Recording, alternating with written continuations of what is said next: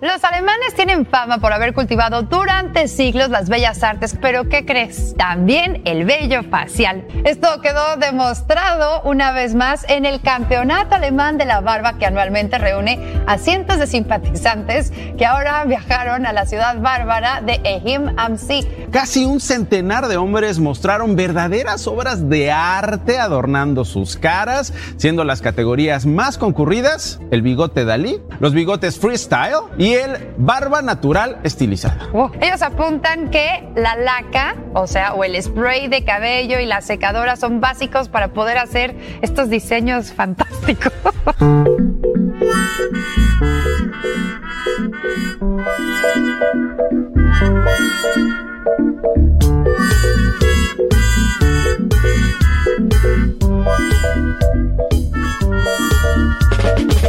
La segunda vez que abrimos este programa con un audio de barbas.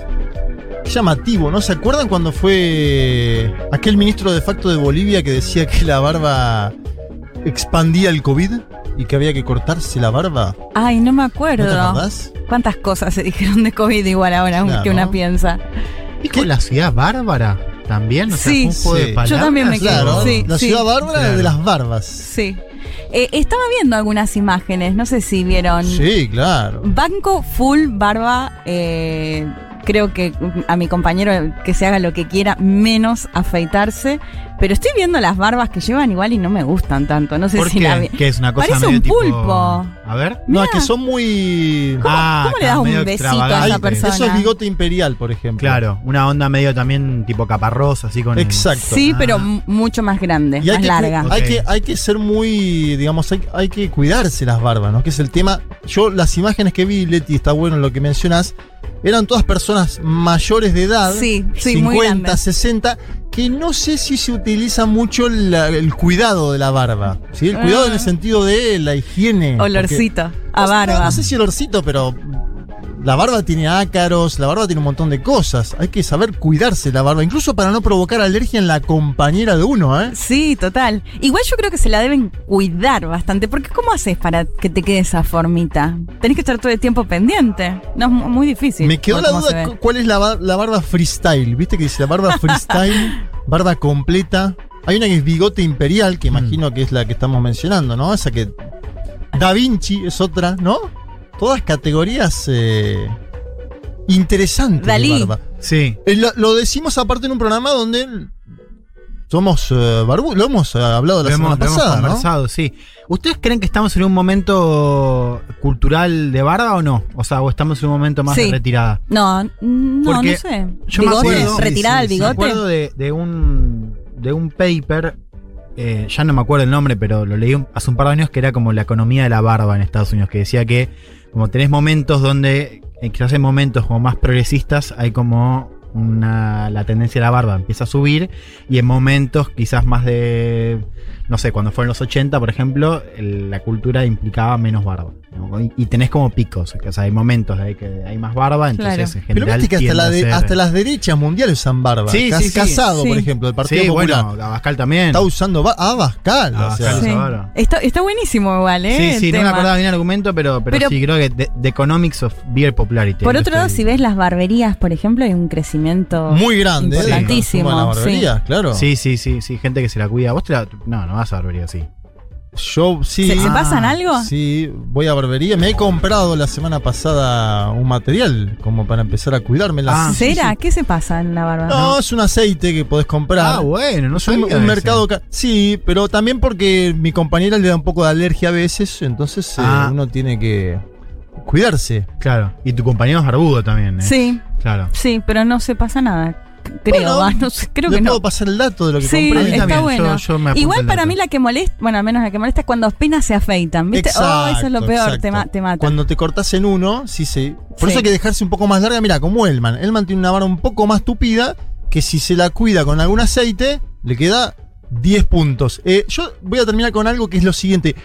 Confíen siempre en los que tengan bigote imperial, barba completa, barba freestyle, lo que quieran, pero nunca jamás en los que tienen barba candado. Estamos defendiendo el derecho a ser libre. De. I asked one of the top people in China. I'm going to Brexit. Dicen que yo soy el presidente pobre. Pobres son los que más. The International Monetary Fund is also. Pues, pues, Nuestra gran nación que viva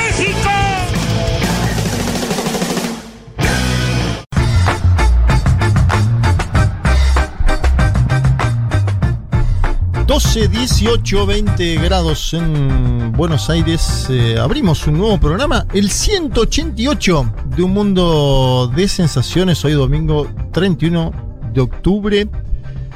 ¿Qué tema el de las barbas? Ya están llegando mensajes, ¿no? No, Eh, ¿qué no-? ¿no apareció el sindicato de barbas candado diciendo que los estamos estigmatizando? No, Agustina manda y dice no se puede confiar en la gente con barba candado. Tremendo cómo, la, cómo se empiezan ¿no? a, a generar categorías. Pa- para mí esto surgió de Nueve Reinas, con Mm, fuerza, no ¿no? sé. Que Es representaba, que- era Darín que representaba sí. con la barba, barba candada, candado a un chanta, ¿no? Claro, sí, bueno, esa es una manera de pensar, ¿no? La gente que tiene barra candado. Es bueno saber que hay cosas donde no se generan debate por todo, ¿viste? Uno lo dice No hay y la gente en general, claro, la gente dice, bueno, sí. Efectivamente no hay que confiar. ¿Cómo andan eh, Leticia Martínez y Juan Elman? Bien. ¿Qué cuentan? Bien, la verdad que bien. ¿Cómo, los trata el 31 de octubre? Estamos llegando ya a casi fin de año. Sí. Se viene un noviembre de elecciones. Preocupada por lo que se nos viene. Ah. Sí, se viene un mes. Mira, mira, Sí, ya nos y pone. Total. Yo ya estoy un poco en ese mood. ¿eh? Muy. Yo, sí, eh, yo creo que todos estamos, Ya un estamos poco en esa.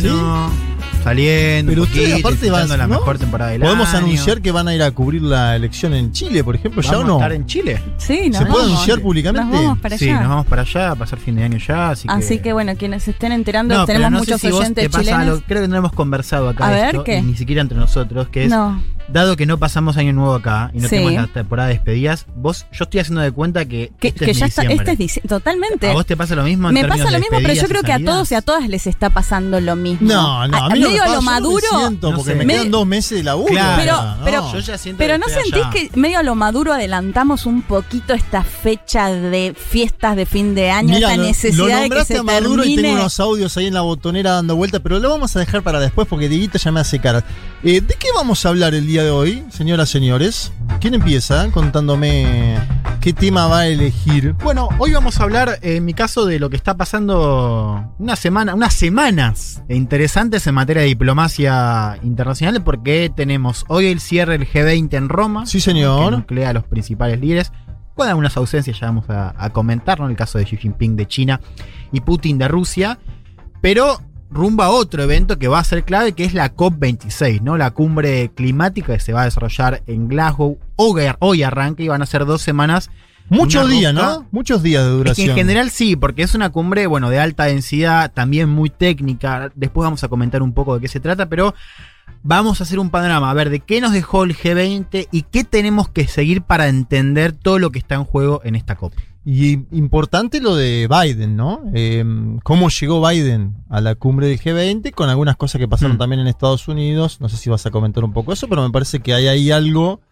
Algunos medios europeos decían llega muy herido, ¿no? A la cumbre del Sí, G20. sí, sí, creo que hay algo para comentar acerca de, bueno, lo que pide Biden, ¿no? En materia de compromisos medioambientales y también las trabas que tiene hacia adentro, bueno, para aprobar el paquete más ambicioso en materia climática. Leti, Vamos a hablar, decía hoy, estigmatizados, de un pueblo que eh, realmente creo que es muy estigmatizado, que hay mucho mito en torno a- al pueblo gitano. Vamos a estar hablando de los romanís. eh, vamos a contar un poco de su historia, de dónde surgen. Esto es, es- fue bastante difícil hacer la columna ¿Por porque, qué? porque hay poca documentación y hay mucho mito, mucha leyenda. y eh, mucho prejuicio también, ¿no? En la Argentina. en Argentina y en el mundo. Sí.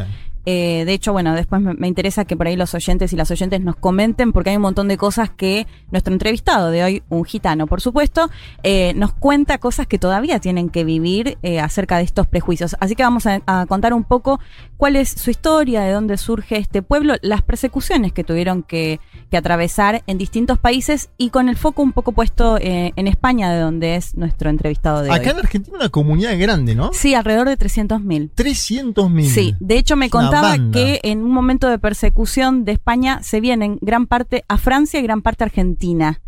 Eh, ¿Te acuerdas que hubo un debate largo de cuando fue este asesinato que hubo en Congreso? sí, ¿no? totalmente. Sí. Empezó ahí un de- digo debate para ser bondadoso con las categorías que se usó, hubo mucho prejuicio. me mucho parece, prejuicio, ¿no? mucho estereotipo que surge desde los medios de comunicación, desde la literatura también. Eh, de hecho, vamos a estar conversando porque, eh, bueno, el- la persona entrevistada de hoy, él pertenece a un instituto que justamente va captando este- estas denuncias que son consideradas como antigitanismo. Pero bueno, vamos a Antigitanismo. Antigitanismo, eh, de hecho, bueno, por una ley, eh, digamos ya por legislación española, que pueden hacer estas denuncias en, como te decía, que se repiten en medios de comunicación, sobre todo, pero Sí. también durante muchos años en la literatura y que se repiten justamente estas estigmatizaciones y, y prejuicios.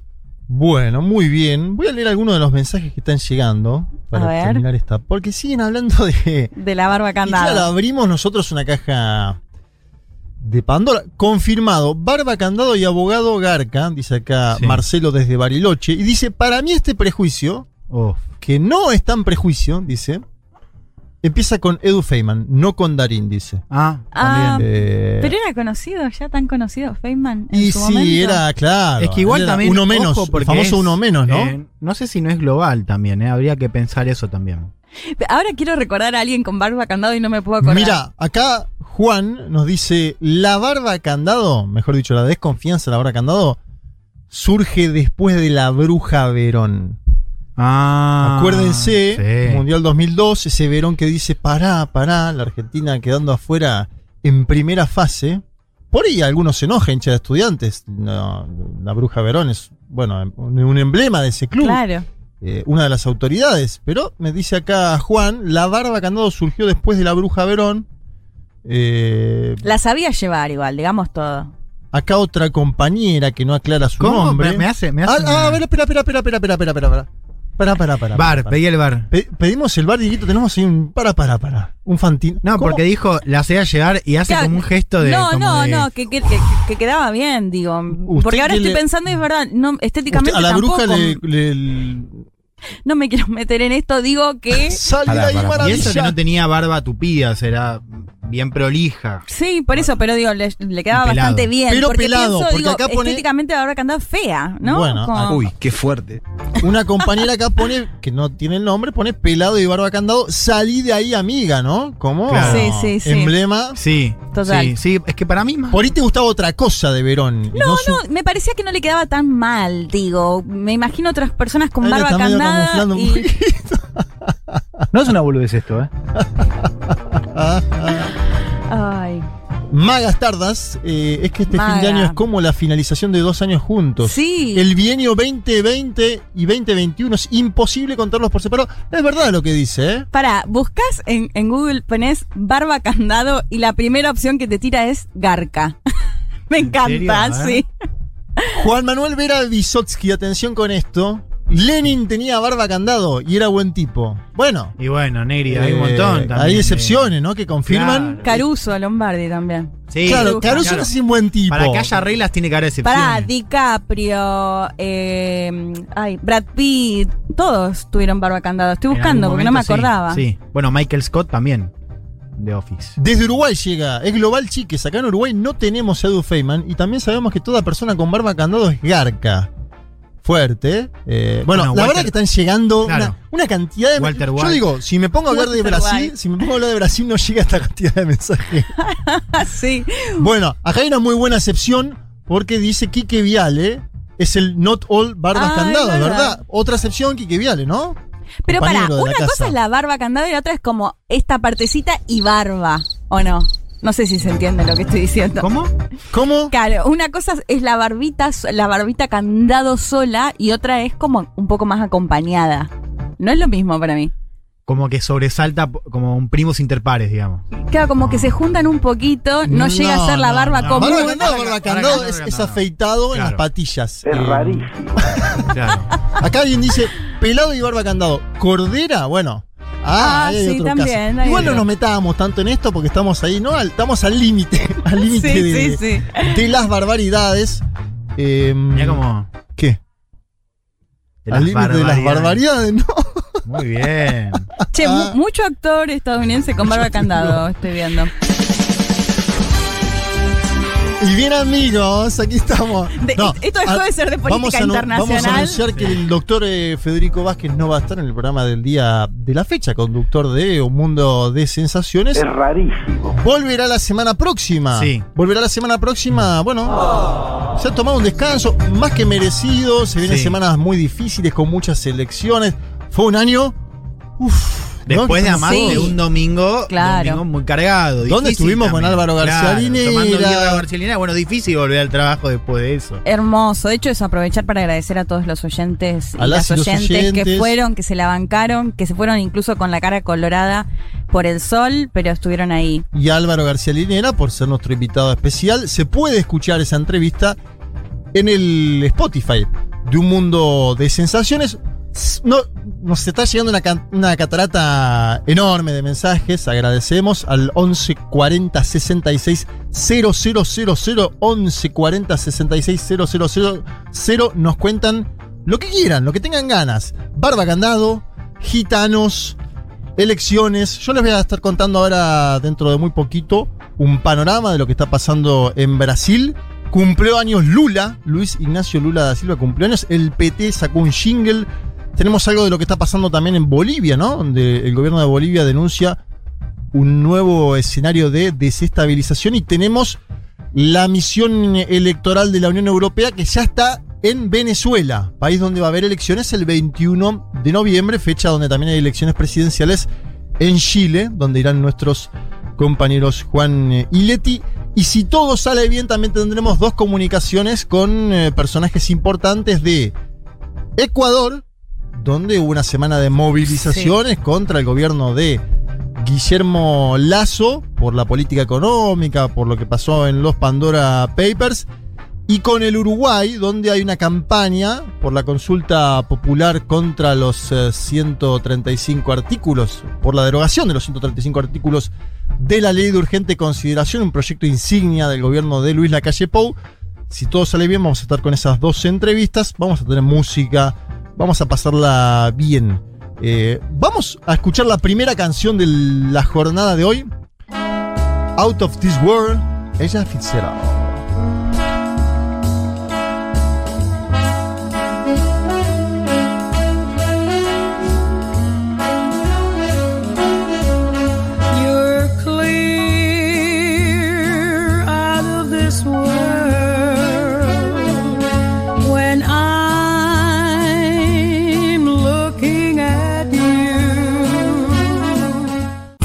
Panorama Internacional.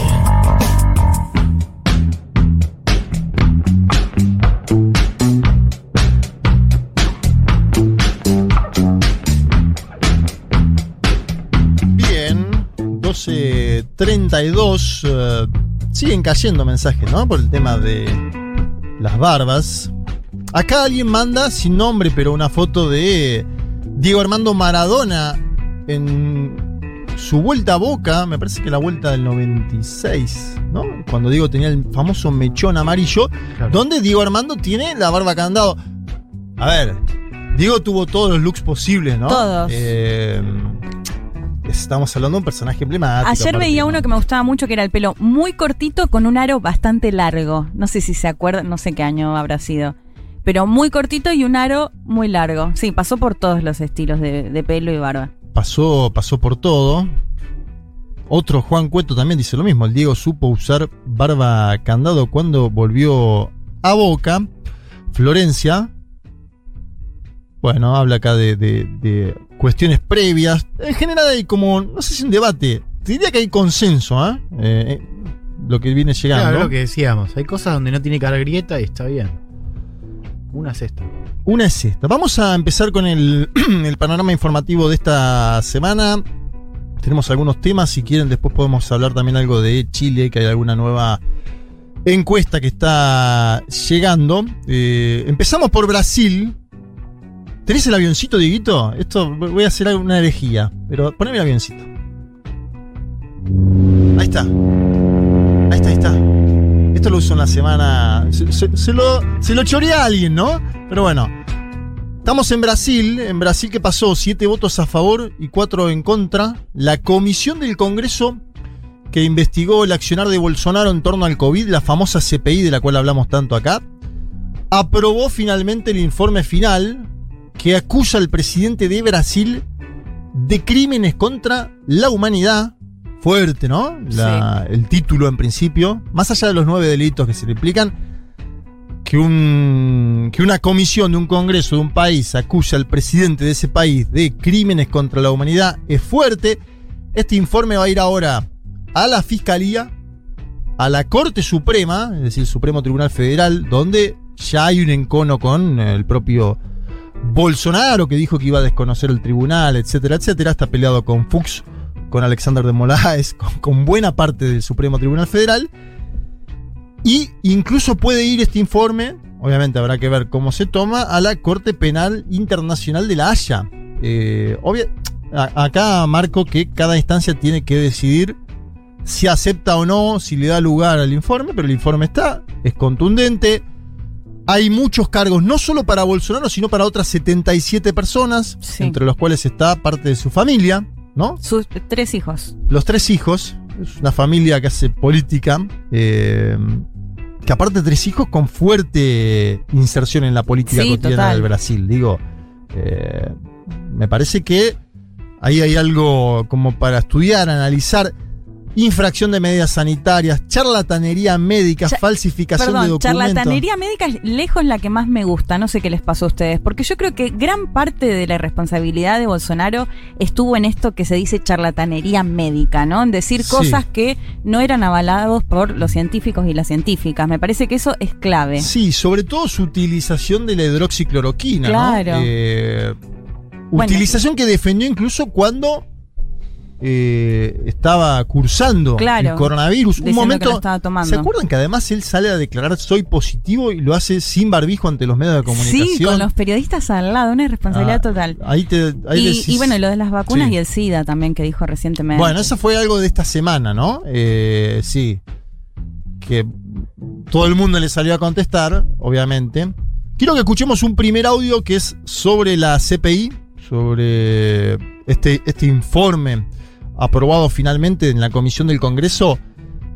El que va a hablar es Luis Ignacio Lula da Silva, que después vamos a contar alguna novedad también, y él dice que hay una palabra que no se pone en el informe, pero que él la va a decir igual. Genocida. Lo tiro el título porque me parece fuerte y vamos a escuchar al expresidente de Brasil. Sabe, durante uma pandemia que já matou mais de 600 mil pessoas, ele passou o tempo inteiro debochando, desacreditando, avacalhando, dizendo para as pessoas não usarem máscara, dizendo que as pessoas poderiam fazer aglomeração, ou seja, contra tudo e contra todos. Embora a CPI não tenha colocado no relatório final a palavra genocida, porque tem implicações jurídicas, não sei o quê, a verdade, a verdade, a verdade é que o Bolsonaro se comportou como um genocida. Bueno, traducimos a Lula, ¿no? Creo que fue bastante claro. Sí. Igualmente, ha- hacemos bien siempre en traducir. Cada vez que pasamos aparte audios en portugués y en inglés, hay que, evidentemente, traducir. Y si no, hay que ir al CUI. Él pasó tiempo entero desacreditando, dice, diciendo a las personas que no usen tapaboca, diciendo que las personas podían estar en aglomeraciones, o sea, contra todo y contra todos. La CPI no colocó en el informe final la palabra genocida porque tiene implicaciones jurídicas, dice Lula. La verdad, la verdad, la verdad, dice tres veces como quien anticipa que va a mencionar algo importante, Sí. es que Bolsonaro se comportó como un genocida. Bueno, hace tiempo se viene utilizando además esta categoría. Me parece que es Sí. fuerte, que es impactante, que tiene que ver con un contexto Mm. determinado en Brasil, que tiene que ver con un contexto de la pandemia, evidentemente también. Yo no sé si la mejor categoría. Sí. Bueno, Lula ahí refería a la cuestión de las implicaciones jurídicas porque lo que no se puede probar o lo que dicen quienes descartan el uso es eh, que Bolsonaro tuvo una política deliberada para matar eh, a, es- a- a tantos brasileños, lo cual digo, no es parte de la, de la discusión, o sea. Claro, porque digo, el, el hecho es que se decía que en el informe se iba a poner la palabra genocida y después finalmente no lo, no lo pusieron. Yo escuchaba igual a algunos eh, opositores que decían, bueno, no pusimos la palabra genocida, pero si los llegan a investigar por estos nueve delitos puede Mm. llegar a recibir como hasta 150 sí, años claro, de prisión, ¿no? ¿no? Como que igual los Sí. delitos eran fuertes y podía llegar a recibir Sí. una... Una, acusación una importante. acusación, no, no sé cómo lo ven ustedes, pero digo, me parece más relevante por lo que va a enfrentar Bolsonaro en caso de que salga de la presidencia antes que en un movimiento ahora, ¿no? Porque ahora los números no dan, o sea, ahora no Sí. vemos un proceso, al menos no sé qué piensan ustedes, donde se pueda avanzar con esto en el plano jurídico de- del Congreso en Brasil ahora. Pero sí. Igual lo erosiona, eso seguro, pero lo erosiona en la- de cara a la candidatura. Claro, ¿no? Porque para- una sí. candidatura eh, enfrentando directamente nueve tipificaciones de delito de parte Mm. de una comisión del Congreso. A ver, beneficiarnos no lo beneficia. No, eso ni hablar. Claro. Beneficiarnos lo Sí, beneficia. eh, mi, mi pregunta es cuánto, cuánto más lo puede perjudicar eso en un segmento de la población. sí, que lo vota igual, ¿no? Sí, yo creo que ahí la clave es que sigue, se sigue discutiendo sobre eso, ¿no? O sea, sigue apareciendo en primera plana la actuación de Bolsonaro en la pandemia, a lo que por supuesto lo perjudica de cara a, la- a su candidatura, pero pienso que la cuestión jurídica es más relevante desde afuera y en un momento donde Bolsonaro salga de la presidencia. También esta semana fue importante porque Lula, quien habíamos escuchado, cumplió años, 76. em, nada, eh, pasaron muchas cosas en torno a eso. Festejó el cumpleaños con un, un grupo chico de gente, de sus colaboradores en el Instituto Lula. Allí estuvo, por ejemplo, presente Celso Amorim, ¿no? Quien se dice que está dentro de su equipo de precampaña al menos. eh, y el Partido de los Trabajadores sacó un jingle. Estrenó un jingle. eh, vamos a escuchar un poquito de esto. A ver.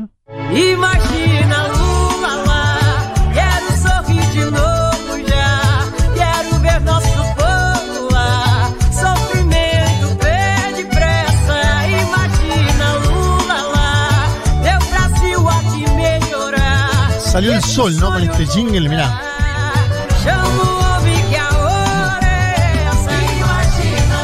Se llama Imagina Lula La, es decir, imaginalo a Lula allá. Imagino que allá es el Palacio Planalto, ¿no? Eh, una canción que se ha difundido el mismo día que Lula cumplía años. Brasil va a mejorar, dice la canción. La verdad que yo ahí destaco. A ver, escuchemos la parte final. pará. Ole, ole, ole. Mm, Ahí está, eso- ahí volvía con eh, el, el famoso Ole Ole Ole Lula Lula, ¿no? Que tiene que ver con las canciones previas de campaña de Lula. Bueno, me parece un personaje que ya está. Él dice que va a definir en febrero o marzo. Uno tiende a creer que ya definió, ¿no? Sí. Y cuando el Partido Trabajadores le saca esta canción, y cuando él va y festeja el cumpleaños con todos sus colaboradores que además Claro. estarán en la campaña, uno tiende a creer que Claro, sí, Lula que dice, si me invitan, voy. Claro. Yo estoy, ¿no? Y- Pero por supuesto también anticipándose a una- un posible movimiento más amplio, ¿no? De otros partidos del espacio. O sea, tanteando, decís que Claro, que está esta cosa de, bueno, yo, Un yo operativo estoy, clamor. pero quiero que me llamen Bueno. también, o sea, quiero que, claro, quiero que clamen por mi candidatura no solamente los partidos y movimientos cercanos al PT, sino también, bueno, un espacio más amplio. Claro. Sí, opino igual. Me parece ahí que hay. Igualmente, el Partido de los Trabajadores ya tiene definido que su mejor candidato para el año próximo es Lula. Que No, obviamente eso es ni algo, hablar, eso ni eso es hablar. algo que además sale en las encuestas, es notorio. La duda que yo tengo ahora, y falta un año, que es una eternidad para el mundo, para Brasil, Mm. es si hay o no la posibilidad de la aparición de una tercera candidatura que busque despolarizar la elección, ¿no? De eso está- se está Sí. debatiendo hoy en Brasil. Sí, por ahora eh, creo que es una buena, una buena cosa para, para seguir. Por ahora me parece que lo que venimos viendo mes a mes en Brasil es que este espacio está cerrado hoy, digamos. O sea, a pesar de- del apoyo, a pesar de que el establishment brasileño apuesta justamente a un candidato de tercera vía, ¿no? Más cerca a la centro derecha, Hack, Doria y estos personajes que se quieren posicionar de esa manera. Tanto las encuestas como, diría, la dinámica de las calles, la dinámica política, me parece que atenta un poco contra ese espacio, ¿no? Es, es cierto que falta, ¿no? Eh, y eh, que además vemos un escenario político Sí. latinoamericano, no sé si están de acuerdo con, en esto conmigo, Sí. diría muy líquido, ¿no? Eh, porque si hace Mm. cuatro meses decíamos, che, en Chile José Antonio Caz va a estar Sí. disputando ingresar al balotaje o primero en las encuestas, Sí. parecía extraño. De acuerdo. Ahora, vos sabés que ahí hay una constante que me parece que, que es muy relevante para, para discutir sobre el escenario político por fuera de lo que pasa en las izquierdas o el progresismo. Que fíjense de qué manera lo que estamos viendo hoy en Chile, y ahora lo vamos a comentar con la última encuesta que salió, es básicamente cómo la, la, la ultraderecha se coma en la centro derecha. Que es un poco lo que vimos en Brasil con el ascenso de Bolsonaro. Yo creo que el dato de la elección del 2018. 18. El PT, si uno mira comparado con lo que había sido las, las municipales de 2015-2016, ganó votos, incluso 2014. Ganó votos. Lo que pasó fue que la centro derecha se desplomó. Es decir, dentro de la derecha, Bolsonaro, o sea, una mutación de un envase más hacia el centro, más cercano al establishment, por un envase mucho más radical. Sí, señor. Eso se confirmó en 2018. Y eso hoy sigue. O sea, Bolsonaro sigue siendo la gran fuerza dentro del campo del centro de la derecha, ¿no? En, en- en varios sentidos, en parte también por el electorado. Y lo que pasa en Chile, lo que estamos viendo ahora, eh, con otra situación, en otro momento, digo, hay, hay muchas cosas diferentes, pero vemos efectivamente cómo la, la ultraderecha vuelve a, eh, a hegemonizar el espacio del centro de la derecha. O sea, nuevamente lo que vemos es cómo un candidato más radical le termina comiendo poco a poco, semana a semana, bueno, más votos, más presencia al candidato de la centro derecha, en este caso Sebastián Sichel. Sí, pero se quemaron un poco lo- los papeles, ¿no? Eh, yo comparto lo que decís. Ahora, me parece ahí que la ultraderecha a nivel latinoamericano empieza a ocupar lugares de protagonismo electoral que veíamos por ahí en Europa, ¿no? Cuando veíamos a Le Pen, Sí. a Marine Le Pen, disputando una elección palmo a palmo, decíamos, eh, mirá, la ultraderecha europea. Acá ya vimos a Bolsonaro meterse en un balotaje y ganarle a un candidato eh, que era Fernando Haddad, que era candidato porque Lula estaba inhabilitado y preso. Y ahora estamos viendo que muy probablemente, y lo digo porque también hay que siempre desconfiar de las encuestas, José Antonio Cast, el candidato de la extrema derecha, ingrese al balotaje, ¿no? Sí, es muy yo probable creo- hoy. creo que es una posibilidad Sí. que hoy, no sé cómo lo ves vos, Leti, pero digo, Sí. hoy con la caída libre de Sichel y con el desprendimiento también, lo cual es otro dato. O sea, Bolsonaro gana, o sea, gana con el apoyo en segunda vuelta al establishment diciendo, bueno, todo es mejor antes que el PT, ¿no? Sí. Ahora lo que vemos en Chile es inclusive antes de una segunda vuelta diciendo Cast es el candidato de la derecha. Sí, además para mí lo llamativo o particular de Chile es que en el caso de Bolsonaro venía de un eh, líder como Lula que estaba preso acusado de corrupción, digamos, como jugando esa carta de la izquierda corrupta y demás que habían estado en el poder. En el caso chileno es distinto, porque justamente quienes gobernaron centro, centro derecha, centro izquierda, y el otro día un oyente creo que de Crónica Anunciada me pareció que hizo una síntesis muy buena que decía, bueno, al final los chilenos y las chilenas hicieron toda esta protesta social, todo este movimiento para votar ahora a un candidato de ultraderecha. Y me parece que eso es bastante interesante, porque justamente lo que veníamos viendo eran demandas que claramente no parece Mm. que un CAS puede llegar a responder. Bueno, pero en las crisis, mira, yo siempre me acuerdo de la, la elección en la que termina ganando Néstor Kirchner, que se la gana porque se, se baja el candidato vencedor en la, Sí. en la primera vuelta. Si vos sumas ahí los votos de Carlos eh, Saúl, hoy ya fallecido, más los de López Murphy, son un 42% del electorado en la primera vuelta. Entonces ahí hay algo, y veníamos de el 2001, ¿eh? Veníamos del estallido. ven- ahora, entonces hay algo interesante para analizar ahí. Yo creo igualmente... ¿Qué pasa con las crisis, decís? ¿Qué pasa con las crisis y la volatilidad que también hay en ¿Saben términos qué- eh, saben electorales? qué- qué otra cosa me parece importante para hacerlo? Estaba pensando recién. Creo que estamos viendo algo que está que pasó también en Colombia con el acuerdo de paz y creo que podría pasar acá en Chile. Recordemos, Colombia gana Duque la elección a partir de la victoria del no en el referéndum, el, Sí. el rechazo al acuerdo de paz. Sí. Ojo, porque me parece, y creo que es otro dato clave, u otra Mm. parte del dato del rebosamiento de Cast a, eh, a Sichel, que es, ojo que la candidatura de, de, de Cast no, no empieza a venderse como esta cuestión del rechazo a la constituyente. De hecho, fíjense, hoy salió a hablar Elisa Loncón, o al menos es el título del mostrador, Sí. dice, el gobierno que venga, el que sea, tiene que respetar la constitución. Claro. Una frase que si uno lo mira, Sichel, recordemos, estuvo a favor del, del Sí, proceso. el único que estuvo en contra fue José Antonio Cast. Claro, el único de los Lavín candidatos. también estuvo a favor. Incluso Piñera, cuando se vota, también empieza a deslizar que él estaba a favor. Sí, de unos vuelcos y Claro, termina entonces apoyando. Uno miraba sí. ese Chile en ese momento y decías, bueno, había claramente fuer- fuerzas ¿no? y candidatos que estaban en contra del proceso en general, pero uno veía cierto consenso. Atención a que ahora, con este clima más crispado, más polarizado, no empiece esta idea de hay que oponerse al proceso. ¿no? Por eso me parece que empiezan a salir estas voces diciendo hay que respetarlo. Eso en Chile hace un par de meses no lo tenías. Y también hubo una deslegitimación importante de la propia Convención Constitucional a partir del accionar de algunos miembros. Esto hay que decirlo también. Digo, me parece que el ascenso de José Antonio Casa en las encuestas también va de la mano de cierta pérdida de legitimidad de ese órgano que entiendo ahora Elisa Loncón quiere volver a, bueno, a poner sobre la mesa. ¿Nos vamos a Bolivia con el avioncito, Dieguito? No empiecen a usar ahora ustedes el avioncito en las No, úsenlo, úsenlo. Eh, esto empezó en el lado B, aparte de un mundo de sensaciones, el avioncito. Bueno, voy a buscar otro. Me estás me está toreando a mí, voy a buscar otro. O sea, Dieguito nos vamos a escribir en la semana para, para ganar. Lo que vos quieras, buscarlo, porque ah, para mí todo lo que sea botonera y audios a favor. Luis Arce, presidente de Bolivia, estamos en Bolivia. Luis Arce estuvo en el departamento del Beni, un departamento que supo ser, acuérdense de la llamada Media Luna, ¿no? Eh, Santa Cruz, Beni, Sí. Pando y Tarija, es decir, El Oriente. el Oriente, ese sector eh, contrario al gobierno del eh, movimiento al socialismo.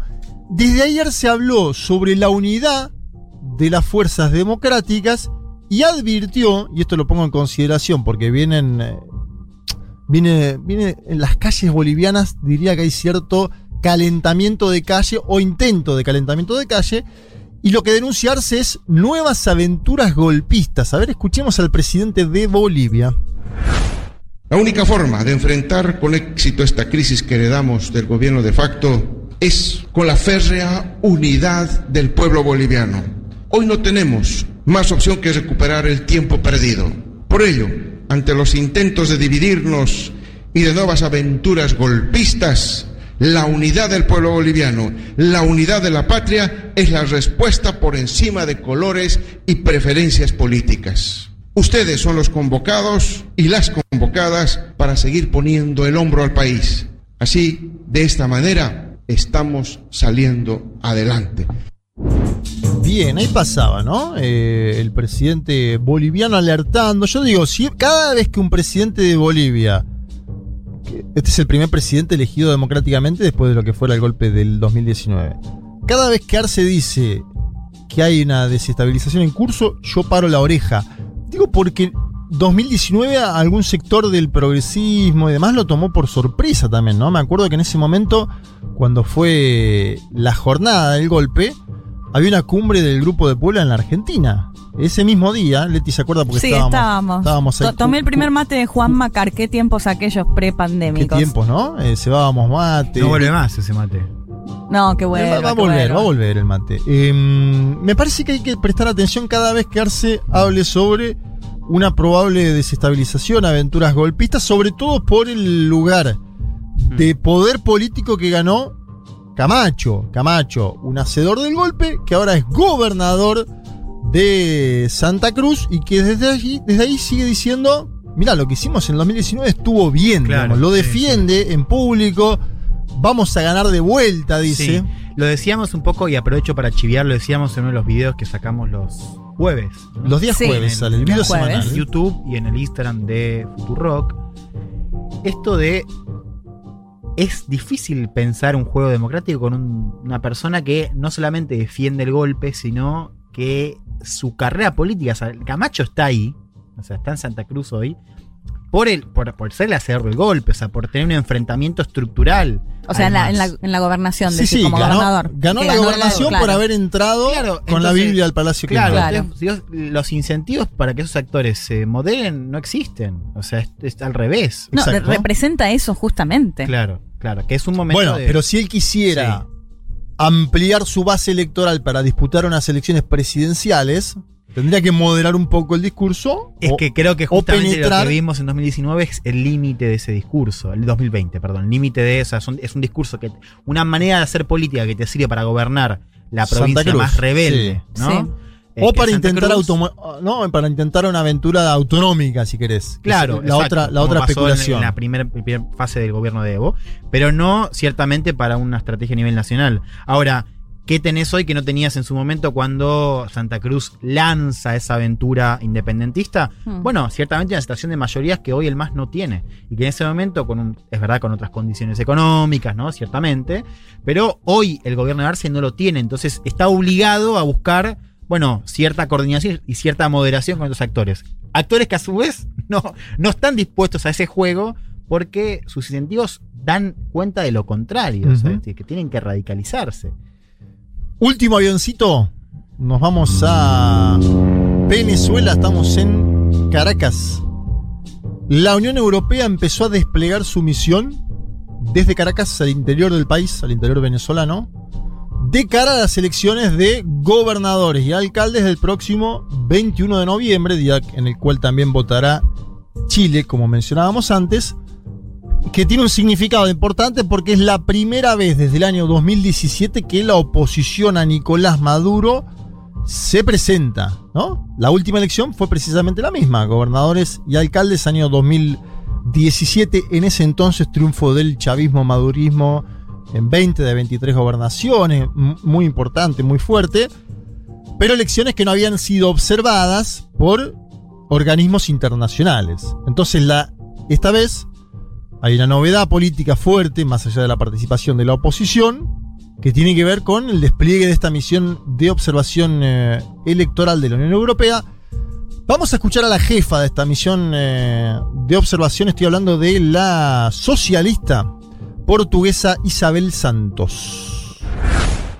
Nosotros vamos a observar todo el proceso electoral, desde la campaña la administración electoral, al momento de votación, todo después, momento después de- del recuento de votos, de todo, si hay reclamaciones, si no hay, y produciremos un relatorio que vamos a entregar. Bueno, yo pronostico que va a tener laburo Isabel Santos, ¿no? Está yendo a observar una elección compleja, complicada, eh, con una oposición que participa pero que a la vez denuncia al gobierno de ser una dictadura, dice la oposición, con lo cual siempre es complejo cómo participás, cuánto participás en la elección, qué haces cuando la elección determine una cosa y no otra, si tenés observadores propios, fiscales desplegados en todo Venezuela no los tenés, en eso creo que eh, el oficialismo venezolano ha logrado ¿no? tener eh, bueno, una base militante sólida a lo largo de todo el país que le permite eh, cubrir la elección, además de ser obviamente quien organiza la elección. Pero bueno, también está la novedad de que en el Consejo Electoral hay por primera vez miembros de la oposición en los últimos años. Creo que ahí tenemos otra noticia. Vamos a ver cómo se despliega esa misión de observación de la Unión Europea. Un Venezuela que fue muy crítico de la Unión Europea en el último tiempo, pero yo creo, lo dije el año pasado y el anterior, que nos equivocábamos si asimilábamos a Pompeo, por ejemplo, que en ese entonces estaba con Donald Trump en los Estados Unidos de América y su política hacia Venezuela, con la política que tuvo la Unión Europea. Fueron políticas distintas. Acá una parte de la izquierda, del progresismo, decía, son lo mismo, la Unión Europea, los Estados Unidos quieren intervenir de la Sí. misma forma en Venezuela. Me parece ahí que termina mostrando este escenario, donde Sí. además es una diputada progresista, eh, socialista, Isabel Santos la que comanda nada más ni nada menos que la jefatura de la misión de Bueno, esa observación. es la gran diferencia. O sea, creo que los que decían que la Unión Europea se manejaba. Primero que la Unión Europea, como, como es una unión de estados, ¿no? Que tienen jefes con diferente orientación. Entonces, señor. Ahora que estamos viendo, quizás. Creo que hubo un tiempo en la Unión Europea donde primaron quizás las voces más radicales, ¿no? Y hoy, bueno, ya hace un tiempo vemos voces más progresistas que se animan a levantar la voz diciendo esto no sirve, las sanciones no sirven. Claro. Es momento para negociar. Y con el antecedente más reciente de las elecciones de diciembre de 2020 legislativas en Venezuela, Sí. que la Unión Europea había coqueteado un poco con la idea también de Sí. ser observadora y finalmente, como Maduro no quería cambiar la Era dos, fecha. dos meses, eh, Claro, dos ah, meses antes tienen que enviar la misión y Maduro no, estaba en no, contra de finalmente eso. no la mandaron. Pero digo, ahí me parece que generó también esta, estas críticas que hablaba, decía Juanma, y que llevan Sí. justamente al el hecho de reconocer que finalmente si no participan también te quedas un poco afuera y no Sí, contribuye lo cual demasiado. hay también alguna constante que, es, que, que creo que no sé cómo leen ustedes, que se vuelve a confirmar acá, que es cuando crees que, que el escenario está- está despejado, estás equivocado. ¿Viste? O sea, cuando crees que más o menos se ordena la cosa, y no, no, puede ser por acá, elecciones, elecciones. Bueno. la, la oposición vuelve. Sí, es cierto, pero digo. No, no, y en el medio estuvo Siempre la, vuelve está la detención atrás. de Alex Saab, está el levantamiento Sí. de la mesa de diálogo Exacto, en o México. sea, cuando ves que la cosa se empieza a clarificar, Sí. ahí agarrate el bolsillo porque algo está pasando. O sea, algo que no estás viendo está pasando o va a pasar. Un país muy complejo, muy complicado, que se ha simplificado de los dos lados del mostrador, diría, en el sentido de es una lucha antiimperialista por un lado, y en el otro diciendo es un gobierno que va a caer mañana porque no Mm. tiene apoyo popular. Creo que las dos lecturas se demostraron extrañas al menos. Mm. Eh, pero bueno, a- a- habrá que seguir ese proceso electoral porque es bien interesante para ver hacia dónde va ese proceso político de Venezuela, para ver qué fuerza tiene el oficialismo, para ver qué fuerza tiene la oposición, ¿no? Que se presenta nuevamente bajo Sí, la chapa de la Mesa ¿y de Unidad Democrática. va a votar? Yo creo que la, la Sí. pregunta hoy en Venezuela, más que a quién vota la gente, es si la gente va a votar o no, ¿no? Que es un poco el dato que tenemos de la última elección. Muy bien, terminamos este panorama, nos vamos a una tanda. Un mundo de sensaciones. Federico Vázquez, Juan Manuel Carr, Leticia Martínez y Juan Elman. Un programa sobre política internacional que no cree en teorías conspirativas. Bueno, casi.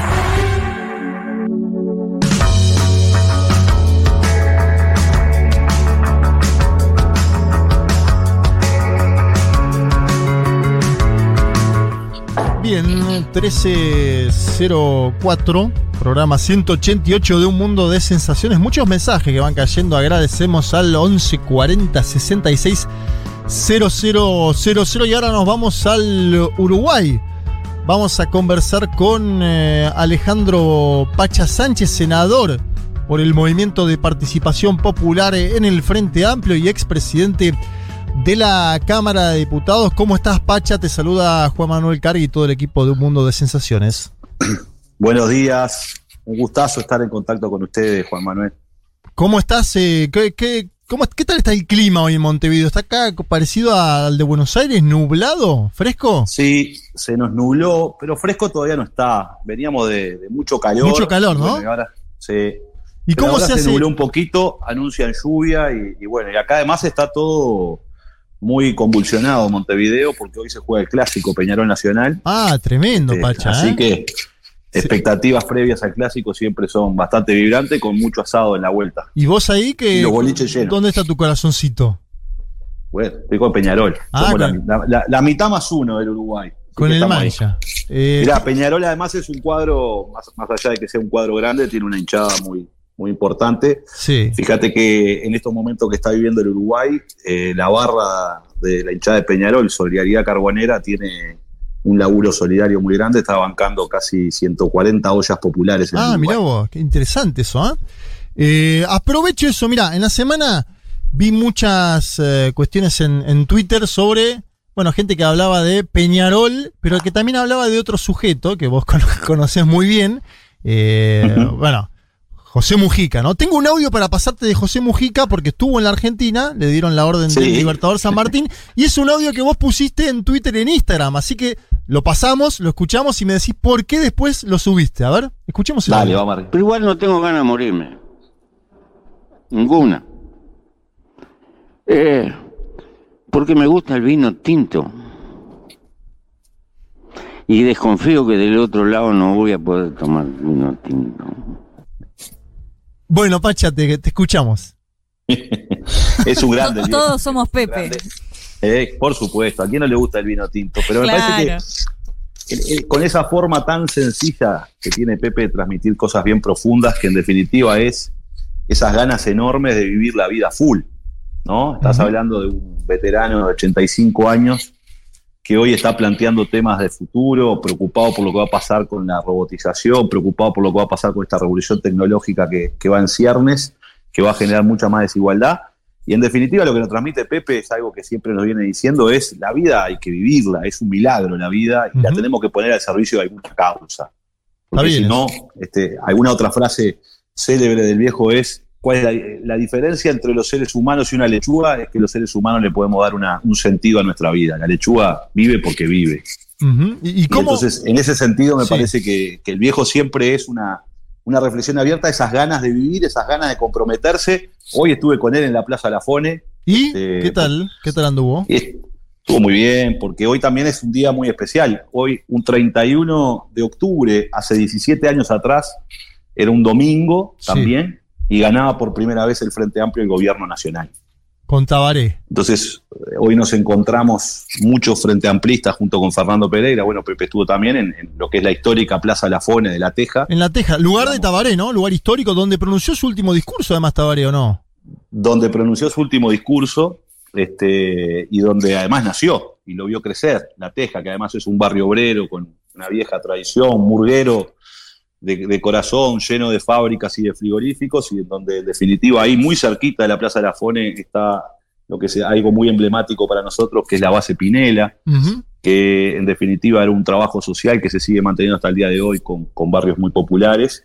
Y bueno, es el, un poco el, el corazón de la izquierda late ahí en el oeste montevideano, ¿verdad? Te quiero Entonces preguntar. estuvimos ahí en un gran abrazo. No, no, me parece que está bien aparte marcar el punto histórico, ¿no? Esto de los, los- los 17 años, porque también hubo un cambio de gobierno, ¿no? Por primera vez eh, en este tiempo histórico que estamos viviendo, eh, después de tres gobiernos consecutivos, eh, Tabaré, Pepe Tabaré, es la primera vez que vuelve a gobernar eh, lo que era la oposición a, a ustedes, esta vez bajo una coalición multicolor, ¿no?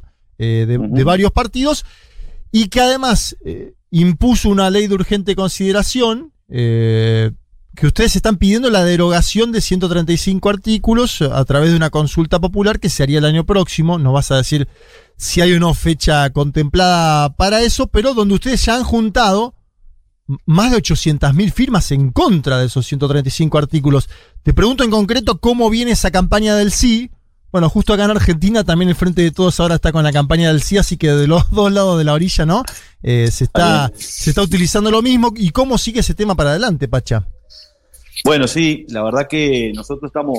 El Uruguay tiene un mecanismo constitucional que es cuando se vota una ley en el Parlamento este, y a juicio del 25% del padrón electoral es necesaria una consulta popular de democracia directa. Si se juntan esas firmas, este, se convoca un referéndum para que la ciudadanía decida si debe derogarse o no. Puede ser una ley total o parcial. En este caso, nosotros vamos contra 135 artículos de esa ley de urgente Ujú. consideración. Y bueno, se juntaron 800.000 firmas, que es un hecho histórico además en el Uruguay, ¿no? Somos un pequeño país, 3 millones de uruguayos. Este, nunca en la historia de, los referendos que existieron en Uruguay se habían juntado tanta cantidad de firmas y además es un hecho trascendente porque se hizo en estos seis meses.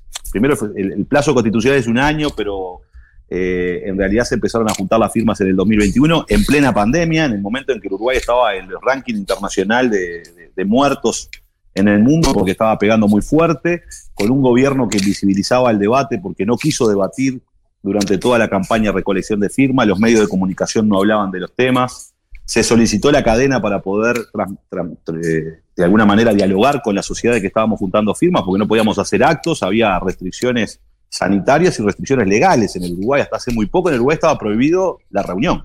Sí. El derecho a reunión estaba suspendido.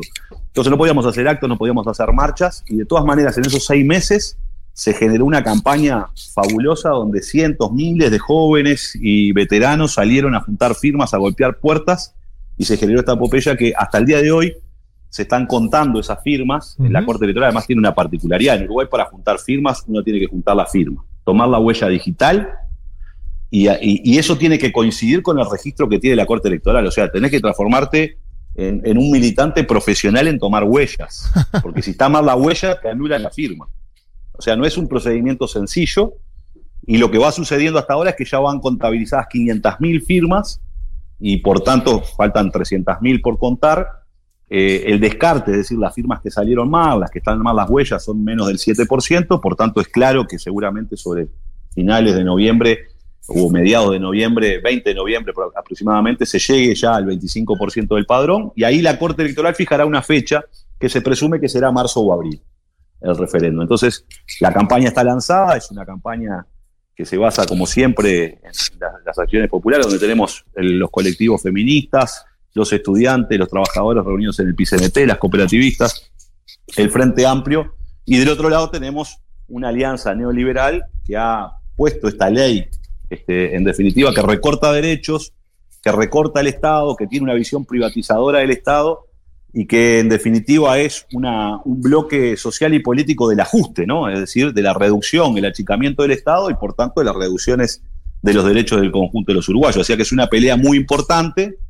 Tenemos que, que para ganar este referéndum, para que se anulen estos artículos, también es un desafío muy grande porque tiene que ser el 50 más 1 de los votos válidos, quiere decir que los votos en blanco van a favor del no, es decir, a favor del gobierno, lo cual es un desafío muy grande, pero bueno, están ahí con los motores prendidos, eh, todo el campo popular dando batalla en contra de una ley que para nosotros es represiva, es privatizadora este, y en definitiva recorta los derechos esenciales que veníamos construyendo hace 15 años. Senador Leticia Martínez te saluda, ¿cómo estás?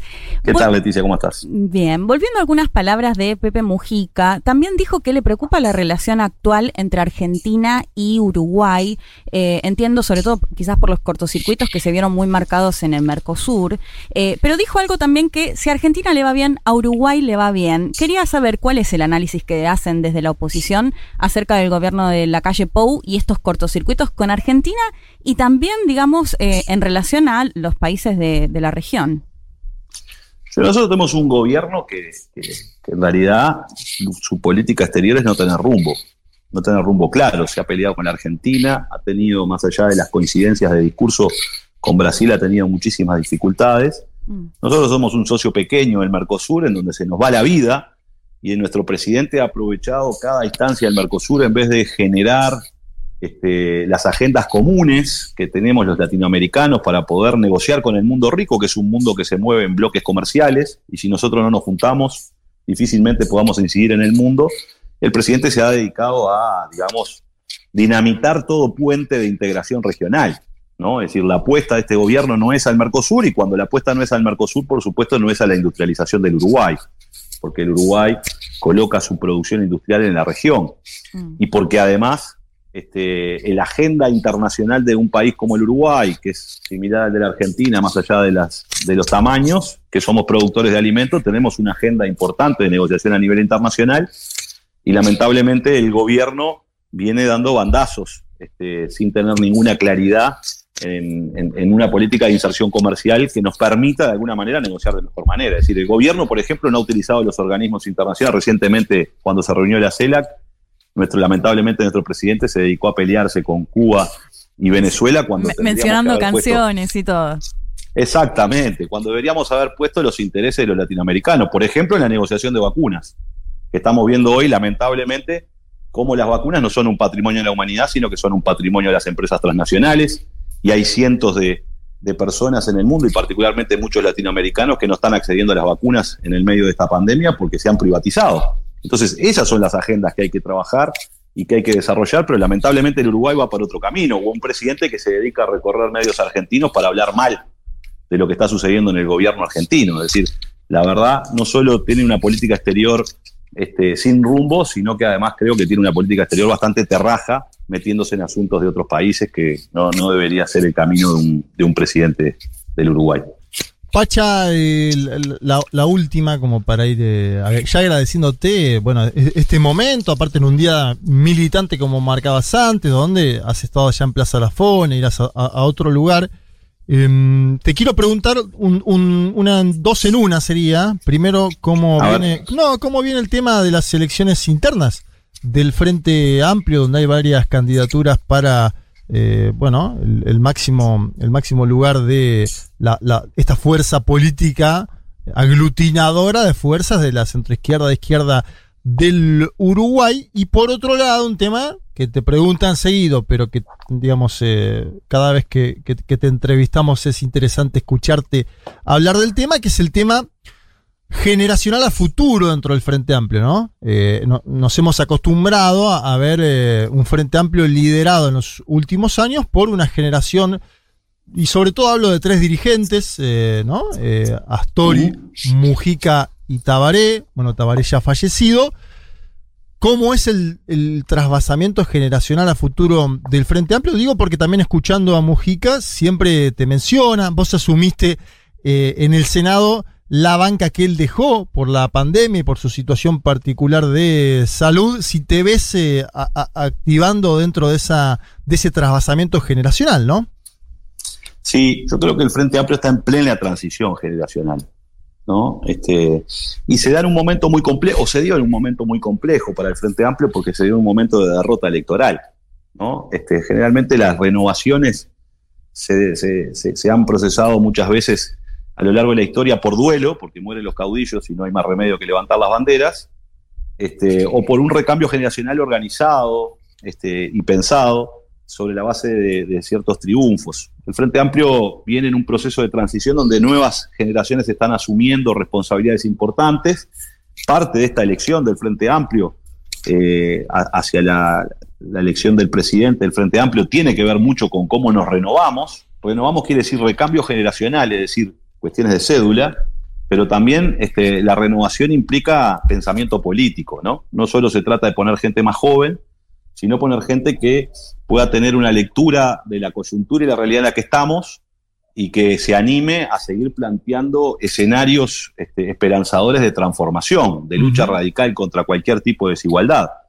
Creo que estamos en ese proceso. En el Frente Amplio hay muchos referentes y muchas referentes jóvenes que están dando batalla en distintos lugares. Eh, a mí me gusta siempre decir que uno se cae para aprender a levantarse y el Frente Amplio se está empezando a levantar con nuevas generaciones que están poniendo eh, mucho esfuerzo en una construcción de mayor amplitud, mayor amplitud de una fuerza social que es necesario reconstruir un bloque social y político de los cambios, que requiere, por supuesto, nuevos liderazgos, nuevas ideas, pero por sobre todas las cosas, compromiso de lucha, ¿no?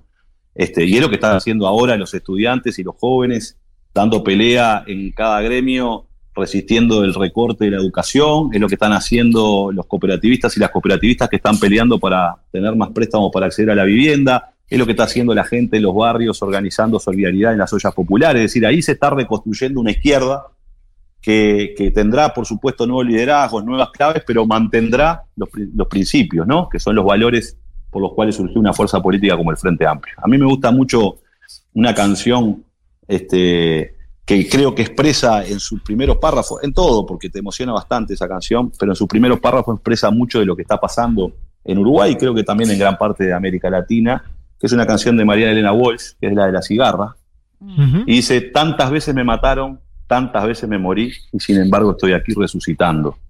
Y yo creo que el campo popular uruguayo está resucitando.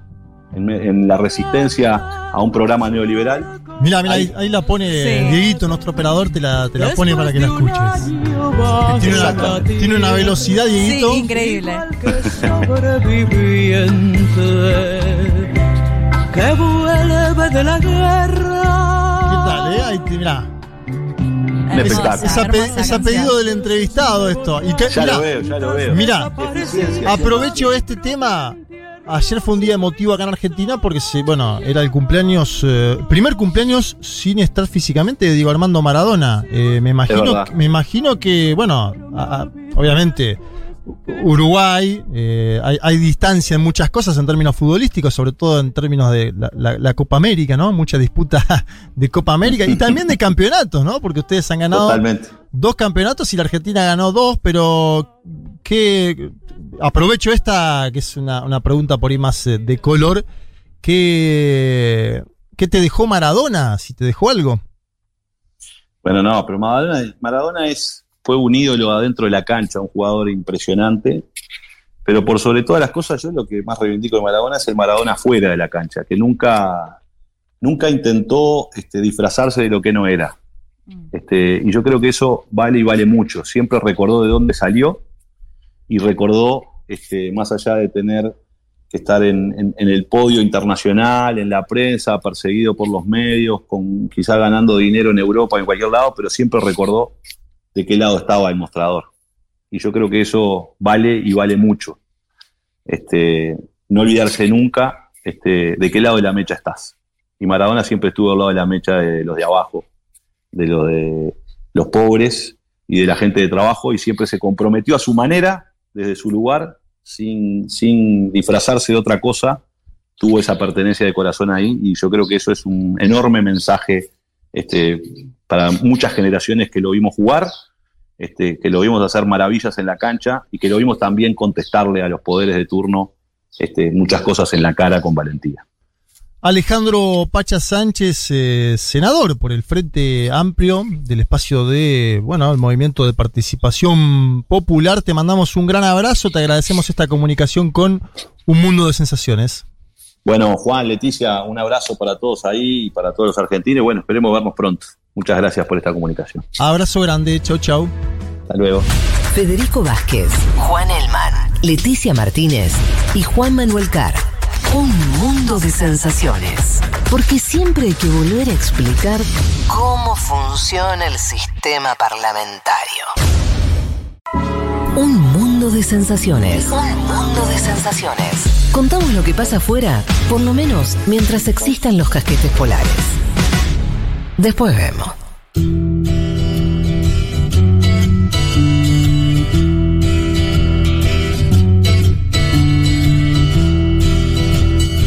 Bien, 13.30.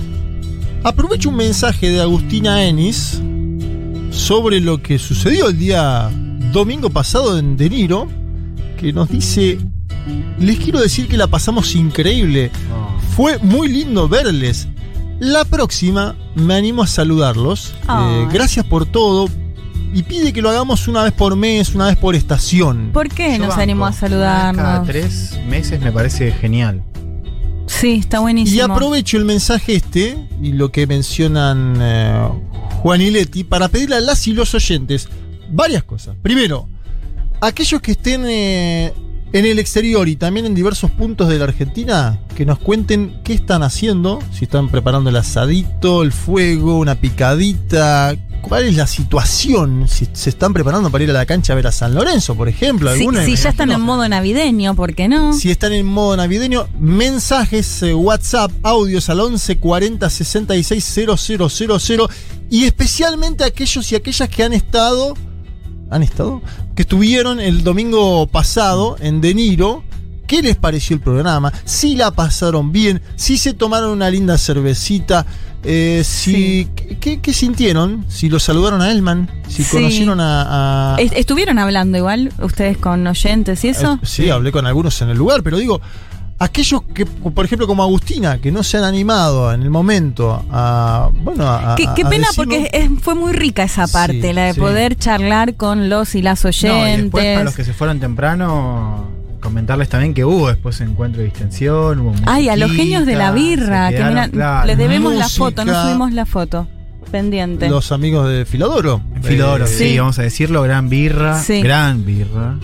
Divinos. Así que las y los oyentes que estuvieron y los que no estuvieron que nos cuenten qué les pareció ese programa porque me parece que Claro, también Sí. también lo de Álvaro, la presencia de Álvaro García Linera fue Sí, escribían muchos también, ¿no? como muy apenados de no haber podido estar ese Y domingo. claro, pero porque nosotros fue un premio para las y los oyentes, que además son socios de la comunidad de Futu y que dijeron, sin saber que iba a ir Linera, dijeron, vamos a ir a bancar a estos Claro. cuatro pibes. Sí, y claro, y estás que en llegaron temprano, de hecho. Llegaron Sí. antes que nosotros, Sí, algunos. Los, sí. que lo- los saludamos eh, especialmente. Así que mándenos audios 11 40 66 000. Es más, si quieren seguir hablando de la barba candado, hablen de la barba candado, señoras y señores. Este es el momento, este es el día. Y me imagino que esta, este bloque, esta columna de Leti Martínez también va a dar que hablar y va a, a caer. Estoy muy manija. ¿Algún que otro mensaje? Sí, la gente está Sí. manija por la columna de Leti. Vamos a intentar. Eh, Mira, ya están llegando muchos poco. audios, ¿eh? Están llegando ¿Sí? muchos audios, sí. A ver, Aguante ahora. Bueno. bombón Ricardito, vamos Uruguay. Ahí esa la. Bueno, vamos a Hola chicos, ¿cómo están? Acá estoy haciendo pancitos y, Sí. y eh, escuchándolos. Gracias por Bueno. acompañarme. No, Que, que mande un bien. pancito. gracias a vos, Uruguay. Ah, desde Uruguay. Ah, bueno, se complica un poco. sigue, sigue llegando. Pero vamos a- al que se sabe del pueblo gitano. Porque también me imagino que a partir de esta columna, de este bloque. Ah, la- Oh. El avioncito. Para, este parece un uno de los que fumiga, ¿o no? Mirá- Ay, me encantó. ¡Epa! Me gustó, me gustó. ¿Qué se sabe del pueblo gitano, Leticia Martínez? Bueno, como lo decía antes en la presentación, hay eh, mucho, mucho mito, mucho prejuicio y bastante poca documentación. Esto es en lo que coinciden eh, varios de los que estudiaron y las que estudiaron acerca del pueblo romaní, el pueblo gitano, cíngaro también a veces llamado sobre todo en, en España. Ya para empezar, acerca de dónde surgen, eh, dónde surge el pueblo gitano. De hecho, el la misma palabra Egipto, Sí. e- Egipto, eh, gitano, digo, haciendo referencia a que en España en algún momento se creía que venían desde Egipto. Ajá. De hecho, la palabra en inglés también, que es gypsy, también como haciendo referencia a Egypt. eh, algo que quedó demostrado, ya nos va a contar bien el entrevistado, que en realidad el surgimiento del pueblo gitano es en India, en, en Punjab, entre el límite entre India y Pakistán. Y que ¿Qué frontera esa? eh? Sí, una frontera in- Picante. interesante eh, y que sobre todo a partir del siglo X es cuando empieza eh, el éxodo, digamos, del el pueblo gitano que se va a esparcir por el resto del mundo. Pero ya para meternos de lleno, lo escuchamos a José Vega de los Reyes. Él es periodista. Tiene un nombre impactante, nombre y apellido Hermoso. para sacar un libro, ¿no? y la tonada es exquisita. Eh, miembro de FACALI, que es Federación de Asociaciones de Mujeres Gitanas. Eh, bueno, él eh, trabaja en varios medios de comunicación y trabaja en la radio pública de Andalucía del pueblo gitano, así que conoce bien la historia de su pueblo. Y nos contaba un poco, hay que prestar atención porque son muchos datos, mucha info, después igual los, repasamos, pero básicamente nos contaba un poco acerca de qué dice lo que hay de documentación, lo que se sabe, lo que se pudo estudiar acerca del origen del pueblo gitano y cómo se fue esparciendo por el resto del mundo. Lo escuchamos a José Vega de los Reyes. La realidad nos dice que las primeras personas romaníes llegadas a Europa expresaban que su procedencia radicaba en la India. Todas las investigaciones lo señalan así. Marcel Courtiade, con datos precisos, expone la hipótesis de Carnaú, primer lugar con trascendencia donde la presencia romaní fue visible incluso tras las invasiones padecidas. Fruto de estas invasiones, la población romaní procedente del noroeste del Punjab, en India, es deportada a Ghazni, ciudad del actual Afganistán. Fueron divididos los artesanos y artistas que se quedaron allí, mientras que otros fueron vendidos como esclavos. Las continuas guerras produjeron la caída del imperio gaznávide. Esto hizo desplazarse a los esclavos romaníes al imperio bizantino. En la península de la Anatolia, el profesor gitano de origen inglés Ian Hasco expone que es el momento en el que se produce la coiné, la aglutinación de gentes que da lugar al romano moderno y al propio pueblo gitano, tal y como lo conocemos. De esta manera se producen los movimientos migratorios de los y las gitanas durante unos 300 años, que son los que tardan en extenderse por Europa, África, América o Australia. Lo que contábamos. ¿Qué un- de data tiró, no? ahí. Mucha data, eh, bueno. Y con ese tono, con no, esa no, tonalidad. precioso, sí. Eh, repasando un poco, es, sobre todo se empieza a, empieza a aparecer documentación más a partir del siglo XV, pero se calcula que a partir del siglo X es que empiezan, bueno, como él lo decía, ¿no? Surge el pueblo en India, según la documentación, y Ian Hancock y varios, eh, Marcel Courtiade, eh, del pueblo gitano y que han estudiado justamente su origen, que van a Afganistán, que por cuestiones de, o sea, la actual Afganistán, por cuestiones de invasiones y demás, Sí. es que empiezan a esparcirse por el resto del mundo, Europa, África, como, como lo mencionaba. Y bueno, él mencionaba a Marcel Courtiade porque él es del Instituto, era del Instituto Nacional y Culturas Orientales en París, y es quien esten- estandariza el romano, que es la lengua que hablan, que habla el pueblo eh, gitano. Que va a tener después, bueno, vamos a ver que va a ser muy perseguido y se va a buscar siempre la asimilación, pero también va a tener la capacidad de hablar el idioma en el que está, por supuesto, y que se va a mantener bastante eh, la lengua romano eh, igual. Eh, hay varias teorías, varios mitos, varias leyendas en torno a todo esto que les decía. En su momento se consideraba que habían sido o eran los descendientes de quienes habían hecho los clavos que, con los cuales clavaron a Cristo y que por eso habían tenido que empezar a esparcirse, por eso eran perseguidos. Bueno, hay un montón de mitos y todas estas cuestiones eh, que sin número, digamos, hay muchas. eh, solo esta, la, de los clavos, siempre me llamó mucho la, atención de que supuestamente representaban al pueblo gitano, que por eso habían tenido que empezar a esparcirse por el resto del mundo. ¿Qué pasa? Les decíamos que nos íbamos a enfocar un poco más en España, un poco más en Europa.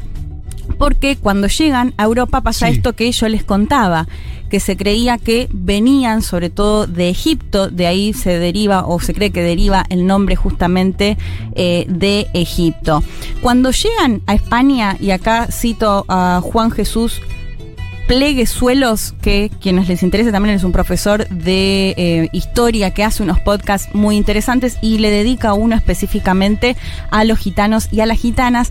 Él cuenta que todo esto lo recordamos cuando hablamos del siglo XV, 1492, de España, de la expulsión por parte de los reyes católicos primero de los judíos, después de los musulmanes que buscan que se conviertan eh, al cristianismo, que van a ser conocidos como los moros, los moriscos, pero que poco se habla de lo que pasa con el pueblo gitano, que también va a sufrir persecución, intentos hay que decir que el pueblo gitano era un pueblo nómade, justamente Sí. por todo esto que decíamos, todos estos siglos buscando un lugar. eh, lo que se va a buscar, sobre todo a partir del siglo XV, muy fuertemente en España, es la sedentarización justamente de este pueblo. Y esto va a llevar a un momento muy clave para entender la historia del pueblo gitano en España, que tiene que ver con lo que se conoció como la Gran Redada en 1749, que básicamente eh, la legislación lo que hacía era detener a todos aquellos que se consideraba que no cumplían con las normas impuestas como sedentarismo, o sea, se- dejar de ser nómades, des la asimilación, es decir, dejar de hablar su lengua, de terminar con su cultura, y esto va a llevar al asesinato incluso de miles de gitanos y gitanas. Y para eso volvemos a escuchar a José Vega de los Reyes, porque nos contaba un poco de España brevemente, pero tenía que ver sobre todo con esto que les mencionaba, de la gran redada, de las eh, más de 200 leyes que se hicieron en ese sentido, y también de cuál fue el paradero de el pueblo gitano en los distintos países de Europa. Lo escuchamos. Se contabilizan unas 250 leyes que procuran acabar, en primer lugar, con la lengua del pueblo gitano, el romanó. Además de ello, las costumbres, ropajes e incluso los trabajos típicamente gitanos irían siendo prohibidos. La situación en el resto de Europa tampoco sería ideal. En Rumanía, por ejemplo, continuarían los procesos de esclavitud, mientras que en Suecia se llevarían a cabo los procesos de eugenesia a mujeres romaníes jóvenes con el propósito de acabar con la reproducción gitana. En Italia, por ejemplo, la literatura ha sido incisiva con los gitanos, habiéndose normalizado la aparición de cuentos donde los gitanos capturarían a los niños, un prejuicio que además sigue latente hoy en día. Así pues, no es difícil imaginar que con la aparición del nazismo, el pueblo gitano fuera una diana fácil. Los prejuicios, los estereotipos, toda una maquinaria propagandística que hizo perder la vida a más de un millón de romaníes procedentes de varios países de Europa. La historia del pueblo gitano no ha sido fácil, ni mucho menos. Varias cosas de Sí. lo que decía José Vega de los Reyes ahí, de la persecución que han sido víctimas, eh, el que ha sido víctima el pueblo gitano en los distintos países europeos. Bueno, por supuesto, ni hablar de lo que pasó durante el nazismo, que lo mencionaba, casi un millón de gitanos y gitanas asesinadas. Según Jan Hancock, calcula que es casi más del 50, casi un 70% de lo que era la población gitana en ese momento en Europa, o sea, un número altísimo. Esta situación que, de bueno, de las esterilizaciones forzadas a las mujeres gitanas para que no tengan hijos e hijas. Y algo que me pareció súper interesante, esto que planteaba de Italia y lo que tiene que ver con la literatura, esta idea de que los gitanos y las gitanas secuestraban niños y niñas. Y acá me atrevo a decir, y como, como pueblerina, eh, recuerdo, por ejemplo, una situación en la que nos había desaparecido un perro y había un circo de, eh, de gitanos y gitanas y que los mismos vecinos te decían, seguro que se lo llevaron los gitanos. Un prejuicio instaladísimo, ¿no? Instaladísimo y el de los nenes y nenas también, muy extendido, que bueno, que José planteaba que incluso hasta el día de hoy está Sí. muy extendido este prejuicio acerca de que los gitanos y las gitanas secuestran a los nenes o nenas, o bueno, en este caso yo recordaba lo de los perros también, como que se comían los perros, bueno, toda una situación muy cargada de, eh, de este tipo de prejuicios a lo largo de, de la historia y de la persecución y asesinato directamente que tuvieron que atravesar en varios de estos países que eh, mencionaba. Volviendo al caso de España concretamente, durante la dictadura franquista también van a ser muy perseguidos. Eh, algo que va a caracterizar es la falta de escolarización justamente de muchos de lo- del pueblo gitano. ¿Cuándo va a empezar a cambiar un poco esto? Bueno, cuando se termina la dictadura franquista, ya a fines de eh, la década de 70, en la Constitución, donde eh, sí ahí va a empezar, se va a empezar a legislar en contra de la discriminación justamente del el pueblo gitano. Y para eso escuchamos el último audio de José Vega de los Reyes, que nos contaba un poco cómo surge el activismo gitano, sobre todo a partir de los 70 y la importancia que tiene al día de hoy. Lo escuchamos. Una vez instaurada la democracia, la situación del pueblo gitano adquiere en política una voz que comienza a escucharse desde el Congreso de los Diputados primero y más tarde en toda Europa. Hablamos de Juan de Dios Ramírez Heredia, un abogado, periodista y activista gitano, supo decirle a España entera que ésta tenía una asignatura pendiente con sus conciudadanos gitanos y gitanas. En estos años vendría a afianzarse el activismo gitano. Así pues, comenzarían las políticas de inclusión educativa de la infancia y la juventud gitana desescolarizada. Sin embargo, también serían los años donde los pogromos, los alzamientos de la sociedad contra sus propios vecinos se irían haciéndose protagonistas. A través de conflictos vecinales donde hubiera una o varias personas implicadas en los mismos, la reacción de la sociedad era la de arremeter contra todas las personas gitanas del territorio. Se quemaban casas ante la presencia de centenares de vecinos que, deseosos de obtener la justicia por su mano, la emprendían a golpes con todas las familias romaníes de la zona, estuvieran o no implicadas en el conflicto. Bueno, interesante esto que planteaba que a partir de 1978 se empieza a legislar, a legislar justamente para empezar a, a- a terminar un poco con esta discriminación. Esto que contaba acerca de si se daba alguna disputa, iban y les prendían fuego a las casas directamente y no importaba ni siquiera si tenía, si esa familia estaba implicada en el conflicto o no. Eso es algo que se ve aparte mucho en series, ¿no, Leti? También. Sí. En diversas series sobre Europa en ese momento histórico y particularmente España. Eh, esto, ¿no? La, la violencia. La, comillas, comillas, justicia por mano propia, porque tampoco era justicia, sino Sí, prejuicio, ¿no? Totalmente. Totalmente, bueno, de hecho, est- eh, Facali, que era est- esta federación que les planteaba y lo que les decía del antigitanismo, ellos van a empezar a, a detectar justamente y a denunciar en los medios de comunicación, en el cine, en, eh, bueno, en distintos eh, situaciones, digamos, cómo justamente se estereotipa o se contribuye a esta estigmatización sobre lo que representa el gitano o la gitana. Eh, esto del activismo a partir de los 70 está lo que planteaba él como una asignatura pendiente de España de em, porque además José lo planteaba como deseoso de parte del pueblo gitano, no la asimilación que es terminar justamente con su cultura, sino la inclusión justamente, Sí. ¿no?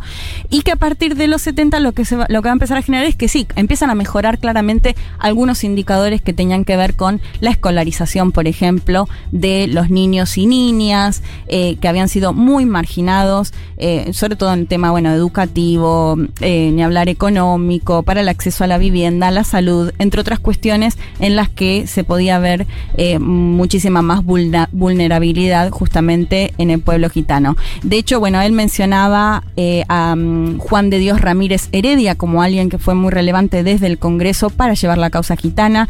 La titular incluso de Facali es Beatriz Micaela Carrillo de los Reyes. Ella es de Partido Socialista, diputada. Incluso fue la primera gitana presidenta de la comisión en el Congreso en el 2020, estamos hablando. Es decir, que muy reciente también. Hace muy poquito, en plena pandemia. En plena, en plena pandemia que empiecen a tener, digamos, estos lugares o ocupar estos lugares que históricamente estaban completamente marginados para, para ocupar justamente este tipo de eh, cargos. Les decía que se empieza a incluir también la desde la perspectiva antigitanismo en la ley de igualdad de trato y no discriminación, esto en, en más reciente. Y lo que mencionaba es que según el observatorio de eh, Facali, en el 2020, solo en el 2020, más de 97 medios de comunicación se registraron ejemplos claros de lo que se considera antigitanismo. Un dato que eh, me impactó mucho es que en lo que tiene que ver con la, la- la esperanza de vida, Sí. el, el pueblo gitano tiene 15 años menos que el resto de la población. Es decir, que todavía sigue siendo, eh, siguen siendo muy marginados todavía, pero bueno, si bien se ha incluido y hay un montón de cuestiones para destacar en los últimos años, todavía sigue siendo un pueblo muy eh, marginado en ese sentido. A, a grandes rasgos y ya para ir eh, cerrando, si hablamos de los países que más población gitana tiene con respecto a la población, eh, tenemos que mencionar a Turquía, tenemos que mencionar a los países balcánicos. En, en el caso de España no es uno de los que más tiene, pero bueno, por una cuestión también de cercanía nos llega con mucha más fuerza y sobre todo también por la, por la cultura que, que tuvo mucha influencia en Sí, sí. claro. Eso es, in- es interesante, ¿no? Eh, No, y es a la vez un país que tiene mucha influencia en la Argentina y en América Latina, obviamente Sí. por cuestiones eh, Y- culturales históricas, Leti. Y que mencionábamos acá la Argentina, bueno, de hecho José en el audio no está, pero él decía que en un momento en el que eran muy perseguidos en, en España, sobre todo durante el franquismo, muchos se fueron a Francia, muchos eh, de pueblo gitano vinieron acá, y de hecho acá se calcula que en Argentina hay al menos 300.000.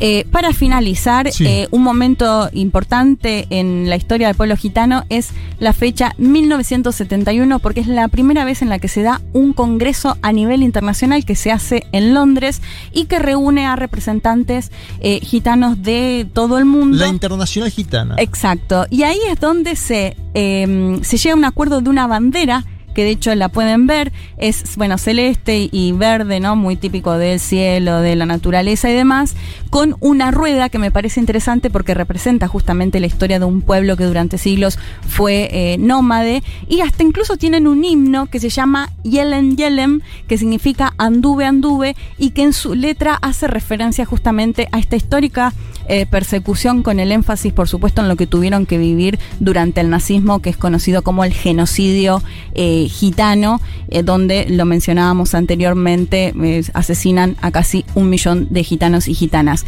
Una recomendación que les hago, me quedaron pendientes muchas películas porque muchas eran muy cuestionadas, entonces no... No, no- no las vi al final. Eh, sí les recomiendo, eh, no sé si lo conocen, Rubén Díez es un español que va viajando, sería como una especie de Luisito Comunica, que quizás es más conocido acá. Él viaja a Pakistán y es interesante porque hay entrevista a los gitanos que se conocen como Hana Badosh y cómo viven justamente, porque algo que no mencioné, los gitanos no tienen una religión específica, sino que tienden Varios, a... ¿no? Claro, tienden a, a tener la religión de- del, del pueblo, del lugar donde están. En este caso en Pakistán, bueno, su mayoría son musulmanes.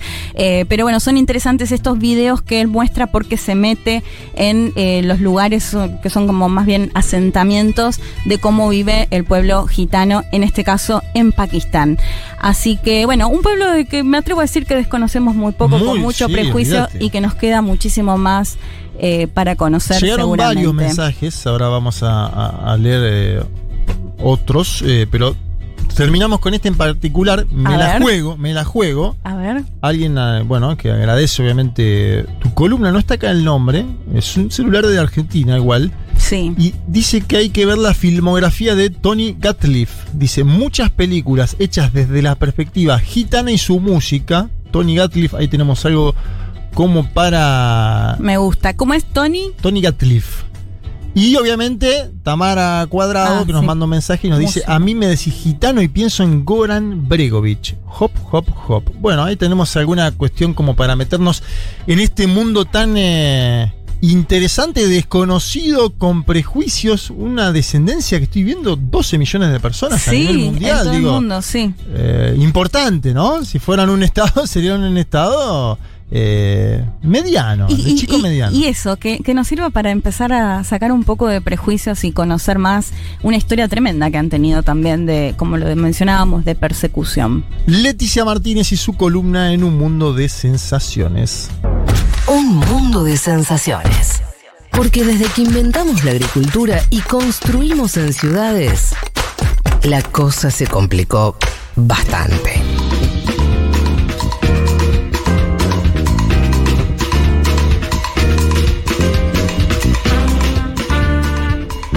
Llegan eh, muchos mensajes, eh, obviamente por eh, la columna de Leticia Martínez sobre los gitanos. Mensajes que llegan también desde Uruguay, porque el Pacha Sánchez abrió una caja de Pandora Sí. con el clásico uruguayo. Entonces están llegando mensajes sobre fútbol. ¿Qué dice la gente? De Uruguay.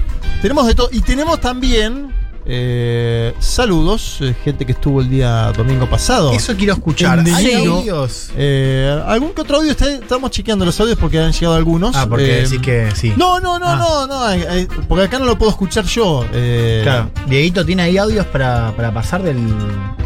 Me pide Te hace, va. te hace el stop, que- ¿viste? Ah, porque va. ¿y vos querés, vos querés apurar? ¿Vos querés apurar a.? No, mejor que chequee porque mirá si. ¿Qué sé yo? Si dicen dice Juan Elman de- el domingo, papá, papá, por No, mira, tengo a Ezequiel Pecker. eh, dice, acá escuchándoles como cada domingo. Me sumo al pedido del programa en vivo una vez por estación. Esta- Una vez por ahí- estación, me gusta. Una vez por estación, incluso el nombre, Encuentro ¿no? primaveral. Una, una vez por estación. Les mando una fotito del domingo pasado, tarde pero seguro. Es una foto donde se lo ve a Ezequiel con Leticia Martínez y Ay, con. a ver. Ay, la quiero. ¿Con Ah, bueno, después me la A ver. pasás. A ver. A ver, A ver mirá, cómo vamos, estamos dando vuelta acá la fotografía. está Ay, Federico sí, Vázquez, un Leticia genio, Martínez, y Ezequiel. Ezequiel. Es divino, y, y se está acordando Ezequiel. quién es Ah, Leti. Perdón, Ezequiel, de hecho me acordé de él porque me dijo que miran las películas y, y Y que claro, recomiendo. porque- y y sí, justo claro. ahora no les recomendé, tengo un par ahí pendientes. Bueno, acá justo sobre gitanos llega una. Alguien dice Tiempos de Gitanos, un clásico. Eh, Emir Kusturica, por Dios, nos dice alguien. Tiene Sí. un montón de películas Es de que gitanos. no me atreví porque no, no quería justamente caer en estas cuestiones que desde el pueblo gitano critican de cómo se eh, estigmatiza al gitano. Entonces por eso al final no, no recomendé ninguna. Y Ezequiel Pecker nos dice: En España, cuando se baila flamenco, un grito de viva es decir gitano. No lo sé, no lo tengo chequeado, pero a Ezequiel le creemos todo Le porque se creemos, sacó esa foto con ustedes y nos cae muy. Hay audio, ¿no? A ver, un audio. A ver. Chiques, yo soy Ana María de Costa Rica. y en- a esta hora estamos tres horas antes que allá, entonces yo acabo de venir de la feria. Estoy ordenando las verduras y las frutas y en Mesoamérica en este momento se celebra el Día de Muertos, entonces claro. un poquito aquí con el altar y recordando a las Foto. personas que se fueron. Un abrazo desde Centroamérica. Me gusta cómo otras culturas latinoamericanas eh, ponen a la muerte en otro plafón. Porque Sí. el muerto está, pero celebran el Día de los Muertos. Claro. Y ponen, ¿no? Y la fotito, una ofrenda. Sí, que nos mande una foto Es de una ese cosa- altar. Es muy distinta a lo que pasa abajo en el cono sur acá, que por ahí vamos, ¿no? Acá como que la, la- para mí la muerte se, ni- se niega, digamos, como que de hecho no se habla. O cuesta hablar. Dale, a ver otro audio. Escuchando la columna de Leti, no puedo parar de pensar en la banda Gol Bortelo, que es una banda que hace punk gitano. Ay, me encantó. Punk y el cantante es de origen romaní. Y es muy interesante porque todos sus miembros son de distintas partes del mundo. Ay, me encantó. Sí, esta tendencia nómade que tanto caracterizó a esta cultura. Necesito que Me repita pareció el muy nombre. bueno un, un temita ahí como para cerrar una, una linda y alegre forma. Sí, me gustó. Muy, muy linda la propuesta de la Acá gente. alguien con. eh, están cayendo un montón de mensajes al 11 40 66 000 11 40 66 000 de lo que quieran nos mandan, ¿eh? De las y los gitanos, de las columnas que pasaron, de los la botonera de Dieguito. Dieguito tiene una botonera ahí. ¿Lo querés tirar ahora? El, el- Vamos a hablar un segundo. Esto no estaba en los planes, pero el otro día descubrí un audio. Sí. Porque uno busca eh, YouTube, ¿no? Descubrí un audio de mm, el presidente de Venezuela sobre el presidente de Brasil. Eh, quiero que lo escuchen porque es hasta para consumo irónico. A ver. A ver. El imbécil de Jair Bolsonaro. Loco, falluto, farsante, irresponsable. Bueno. Falluto, ¿no? Falluto. Me gusta, falluto. Pero se falluto. puede, esa botonera se queda, ¿no, Dieguito? Sí. Se queda, se queda.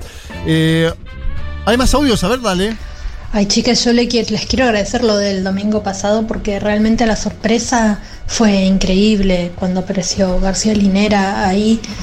La verdad que fue muy emocionante y varias partes de la entrevista yo me emocioné mucho, sobre todo cuando contó todo lo que le pasó ahí en el aeropuerto, en el avión, que se iban, que no se iban, que el misil que les dispararon, como fue muy fuerte eh, y muy emocionante todo su agradecimiento para con el pueblo argentino. Eh, muchas gracias por traerlo para nosotros. Gracias Juanma, como dijo Fede que elegiste traerlo para los oyentes de Un Mundo de Sensaciones. Gracias. No, gracias a ustedes. La verdad que nos emo- Yo creo que nos Sí. emocionamos todos, ¿no? Con Fue- esa historia de vida, porque. Y aparte, con lo. Álvaro dice. Yo ahora que sufrí esto. Tienen el lugar, ¿no? Eh, tienen mi casa. Mi Que, que ahí ya familia. nos colgamos, nosotros Wow. nos agarramos, como es el dicho este, te doy la mano y te agarras Sí, del el codo, y ya ¿no? nos queremos ir a hacer un programa a Bolivia. Acá hay alguien que escuchó la columna de Leticia Martínez. Primero dice muy buena compañía para los mates del domingo. Son una masa. Alguien que viene Mm. desde la Argentina. Siguen cayendo audios, así que, Dieguito, después si tenés alguno más.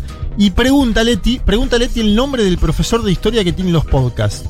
No sé si lo tenés a mano. Eh, no, pará, porque el apellido bueno, es medio complicado. Es tranqui. José, para darme Pero un tranqui. Dice, segundito. desde La Plata, lo saluda un bericense y pide un tema de Sky. Me gusta que acá, es tipo, bueno, pedís un tema de Sky. En algún momento, Pablito 30 te va a escuchar y lo va a poner en la grilla, amigo. Ahí va, Juan Jesús Pleguezuelos. Juan Jesús.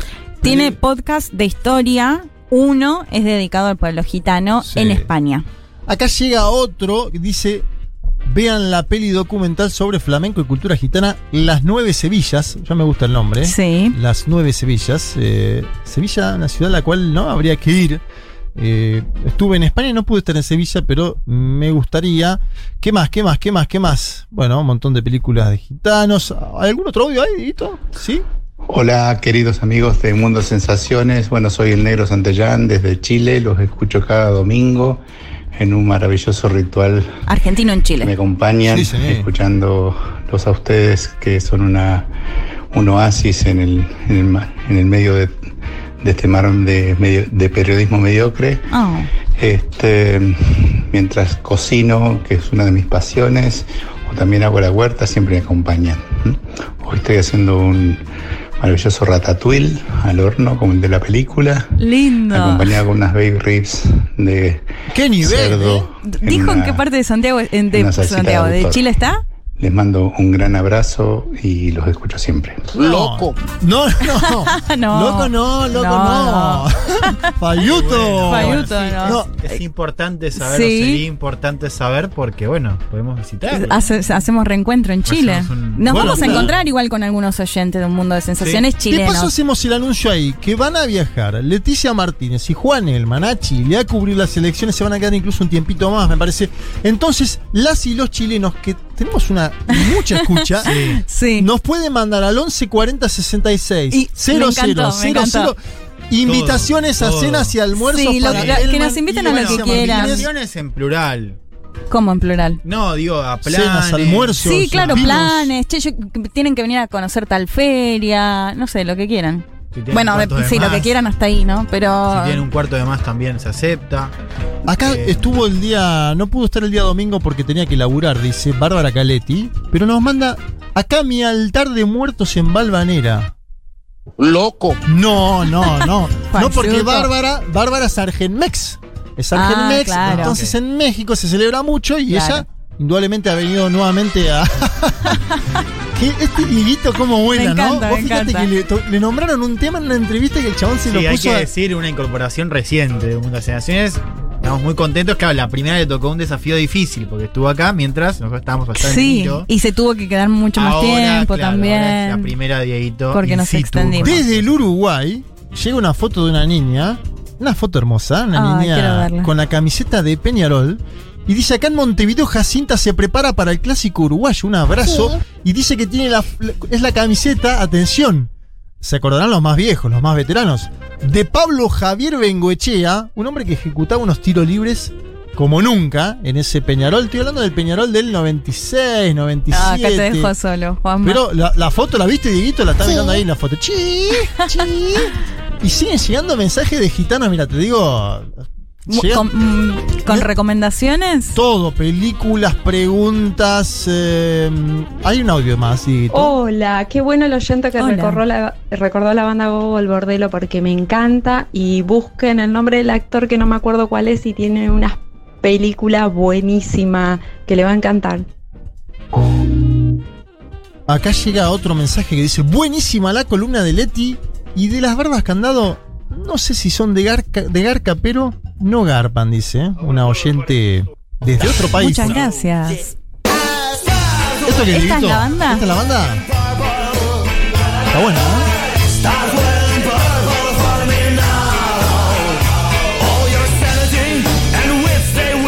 Mirá, llega mensaje de Eugenia Bedini. Me gustó. Dice, hola, el domingo estuvimos en De Niro, la pasamos muy, pero muy bien.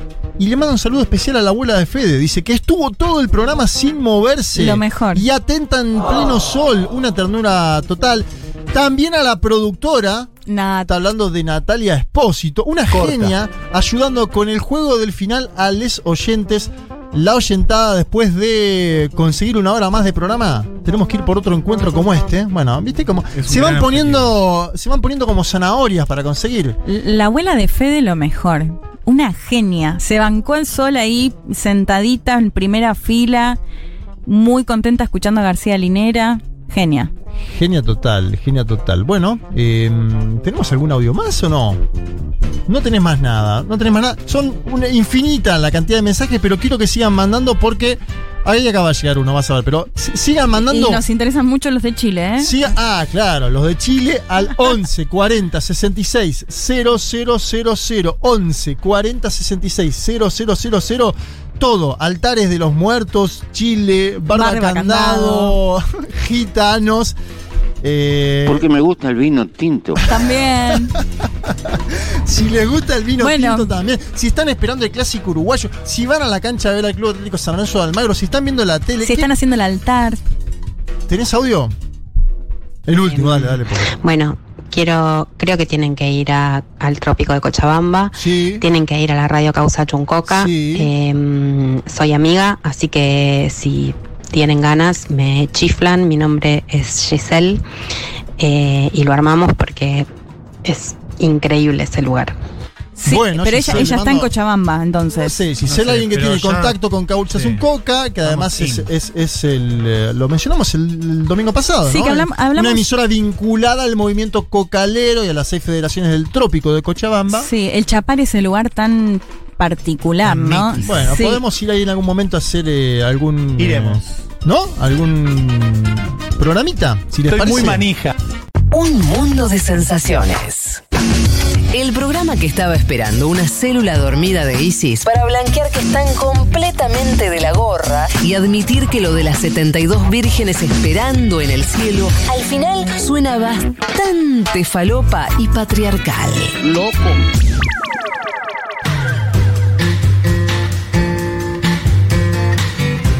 14, 13 minutos. eh, como bien indica esta cortina, es el espacio de la canción del mundo. Esas cartas que nos envía Pablo 30 desde Mar del Plata. Esto empieza complicado.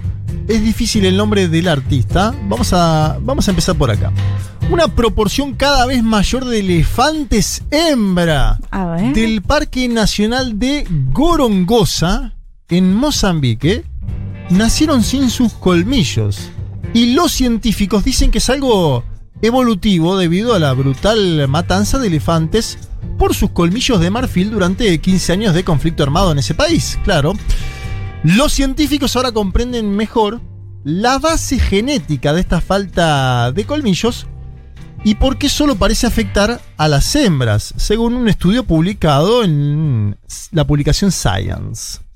El análisis demostró que las hembras sin colmillo tenían más de 5 veces más probabilidades de sobrevivir durante el periodo de 28 años que sus homólogas con colmillos, por lo que es muy probable que la adaptación sea una casualidad.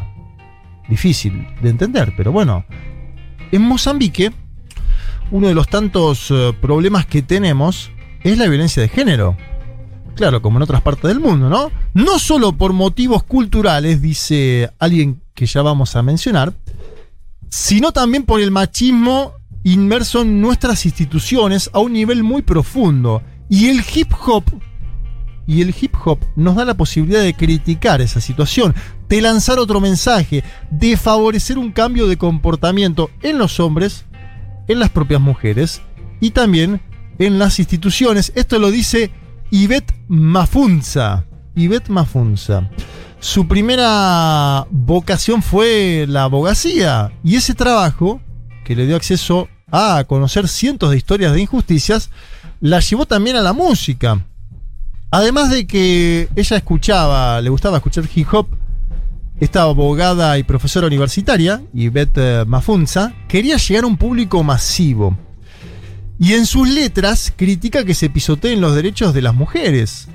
Quizás por eso, nos dice Pablito 30, preside la Comisión de Derechos Humanos de la Orden de los Abogados y se ha hecho cargo de un caso, el de Eva Anadón, una cooperante española expulsada de Mozambique por participar en un acto contra abusos sexuales a niñas. Las músicas son el espejo de la sociedad, dice Ivette. Son sensibles a las necesidades de la sociedad.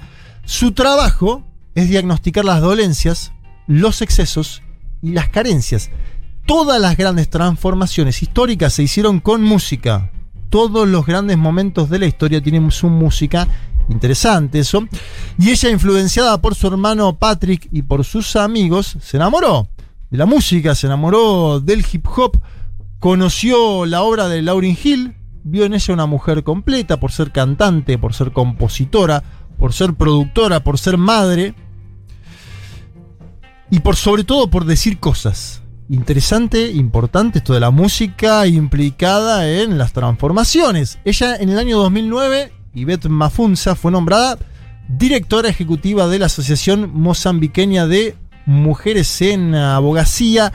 En el año 2010 ocupó el cargo de secretaria general de la Federación de Mujeres de, en Abogacía para países de habla portuguesa y comenzó a enseñar en el Instituto Superior de Ciencia y Tecnología de Mozambique. Ella dice igual que no vive de la música, porque en Mozambique es muy difícil vivir de la música, y que hace música por amor a la canción, porque a través de ella puedo hacer valer los derechos humanos. Vamos entonces a escuchar eh, su canción Día Lindo, lanzada mientras era secretaria general de la Federación Internacional de Mujeres en Abogacía para Países de Habla Portuguesa. La escuchamos.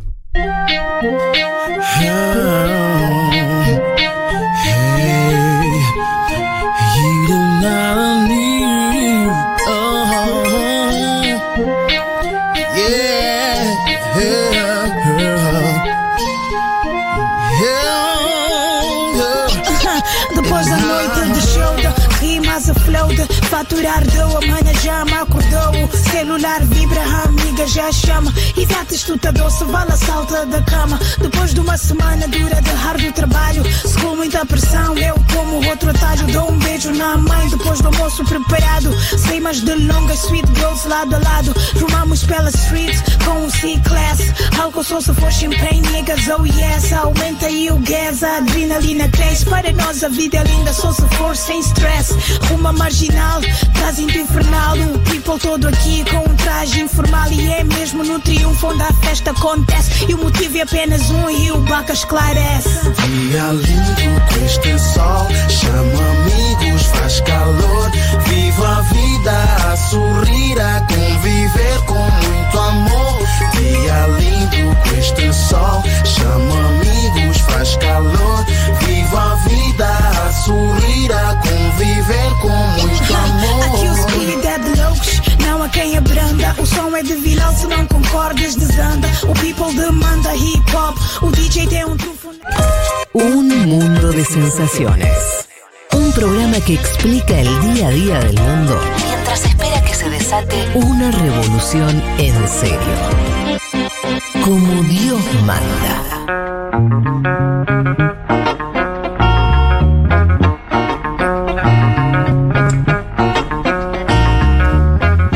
1421. Siguen llegando muchos mensajes al 1140 66 0000. Son mensajes de diversas temáticas, ¿no? María Laura nos dice: Hola, me encantan estas conversaciones de sobremesa que generan. Aconsejo también esta película que ya la vi hace mucho tiempo, pero me parece muy poética en sus imágenes y divertidas. Chat Noir Chat Blanc se llama la película, un film de Emir Kusturica, bueno, palabras mayores. Sí. Dice, no me pierdo sus programas domingueros. Besos Laura de Parque Chacabuco. Siguen llegando mensajes, también gente, bueno, que nos mencionaba Cauchazún Coca, el medio ese boliviano, eh, la posibilidad de hacer algo, audios. Plancheta, vegetales, eh, legumbres, hamburguesas de domingo. ¿Y ustedes?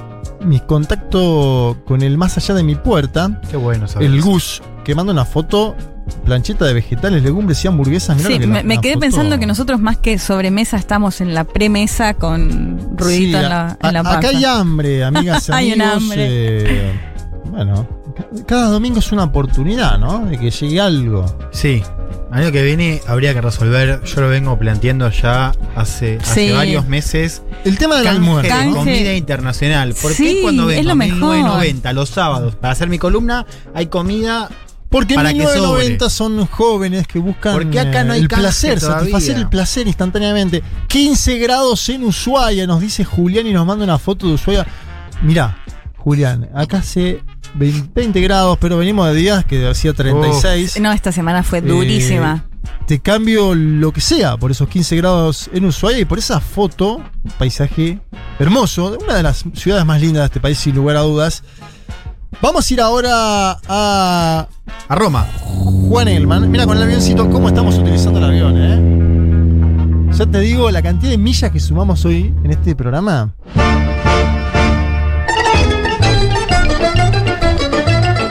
Ya estamos, ¿eh? Me estoy.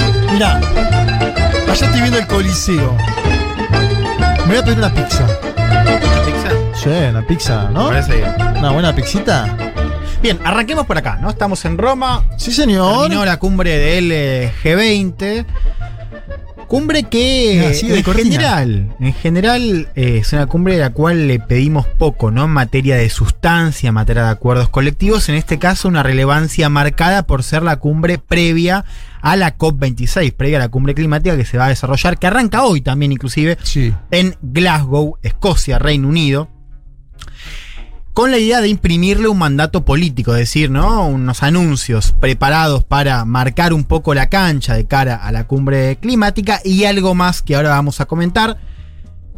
En este primer plano tiene que ver, o sea, tenemos que mencionar eh, este compromiso de los líderes G20 de contener el calentamiento global a 1.5 grados por encima del nivel eh, preindustrial. Recordemos, Acuerdo de París hablaba de limitarlo a 2 grados, pero preferentemente un grado y medio. Bueno, hoy ya se empieza a hablar del grado y medio y no de los 2 grados que dicen desde la comunidad científica aún tendría... Un compromiso menor, pero compromiso al Claro, fin. sí, es, es un compromiso, eh, digo, como una aclaración de principios. No hubo un anuncio de medidas concretas, eso no lo, no lo vimos en esta cumbre.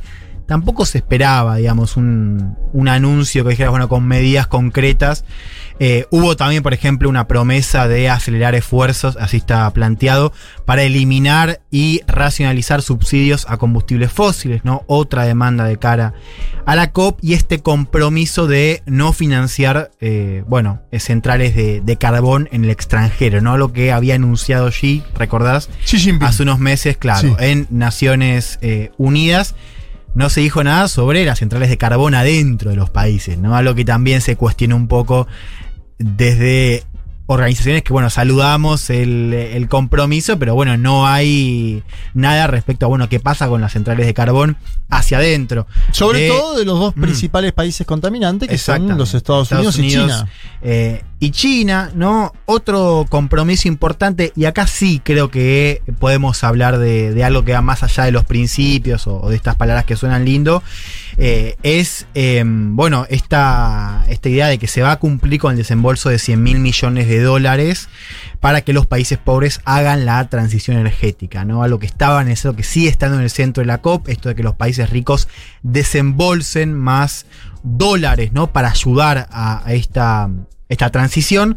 Bueno, eso, que es algo que estamos viendo de cara a la COP, se anunció como un compromiso por parte del G20. Eso es un dato relevante. También se emitieron otras señales de apoyo, ¿no? Una cosa que apareció fue la cuestión del apoyo al impuesto mínimo global para sociedades del 15%, a lo que ya se había anunciado por Anuncios ciento- de anuncios. Claro, esta idea que lo ratificamos, ¿no? Bueno, ahora lo que, lo que falta es la implementación y la ratificación por parte de cada uno de estos países, ¿no? Que se comprometen a este impuesto mínimo global del 15%. Por lo demás, Sí. un poco lo que decíamos al principio, ¿no? El patrón de siempre, ¿no? No es un lugar donde se esperan avances en materia colectiva. Jamás fue el G20 un lugar donde digas, bueno, acá se acordó algo.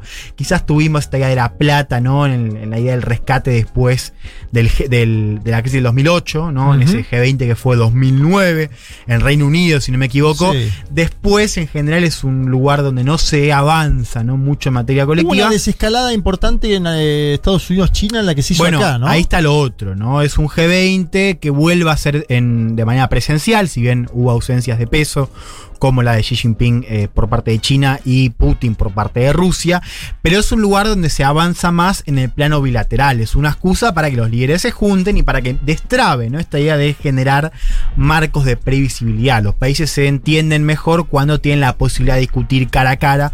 Bueno, eso también sucedió en este G20 en Roma. Europa y Estados Unidos se juntaron, los principales países europeos y Estados Unidos se juntaron para discutir sobre el acuerdo nuclear con Irán. Hubo también una reunión importante de Macron y Johnson de cara a este conflicto pesquero que tienen Francia y Reino Unido que va a escalar esta semana. O sea, ya pongamos un ojo ahí. Erdogan por parte de Turquía y Mario Draghi, presidente, primer ministro italiano, se juntaron también. Una reunión importante porque, bueno, hay ahí cada vez más roces entre Turquía e Italia y, y Francia, ¿no? En materia militar en el, Me- en el Mediterráneo. Hubo también reunión de los ministros de Exteriores de China y Estados Unidos, donde se discutió, la, ah, discutió el conflicto de Taiwán, ¿no? Otro tema candente, ¿no? De estas semanas que hemos comentado acá, lo venimos siguiendo, y que bueno, también eh, fue el espacio para, el G20 fue el espacio para discutir entre ministros de exteriores. También hubo encuentro entre Biden y Macron, un encuentro importante. Esperado porque, ese, ¿no? claro, de la esperado crisis. porque fue el, el primer encuentro presencial después del incidente, ¿no? Para decirlo de alguna manera, por los submarinos nucleares y este contrato que se le cae a Francia y se le da a Estados Unidos por parte de Australia. Bueno, Biden admitió, Se le da es una forma amable de decirlo, ¿no? Sí, sí, sí, sí. Un poco, sí. Un poco Francia que no, se lo estaba, sacó. no- no estaba muy de acuerdo con, con esa terminología. Bueno, Biden admitió que Estados Unidos eh, fue torpe en su manejo, le sacó esa, esa palabra. Biden que defendía esta idea de que, de que él no sabía que Francia no estaba avisada. Mm. ¿no? Es un poco lo que dijo después de este Yo no sabía que tenías pareja, ¿no? Algo así. Claro, yo no sabía, sí, estamos. China No hay que confiar, estaba, estaba, estaba pensando cómo Claro. había dicho la China, ya no me acuerdo cómo lo dijo, pero bueno, lo dijo. Bueno, hasta acá G20. Último G20 de Angela Merkel, ¿no? Último G20 de Angela ¿Sabes Merkel. que la, la- la Sí. foto de Erdogan a mí me genera como que está, el chabón está ahí, pasan los G20, sigue estando, está plantado, ¿no? Mm. Digo, cuando, chabón- veo, cuando, chabón, veo, cuando sí. veo un video del G20 y aparece Erdogan Sí. ahí, no te deja de decir. Mira, te pongo una anécdota que, que es autorreferencial, pero también tiene a otro ex integrante del programa como participante, Martín que es. Martín Shapiro. Nosotros estuvimos con, con Martín en el G20 que se hizo acá hace unos años. Y, y por supuesto Martín me arrastró a la, a la charla de Erdogan, a la, a la conferencia de prensa de Erdogan, lo cual nos sorprendió muchísimo.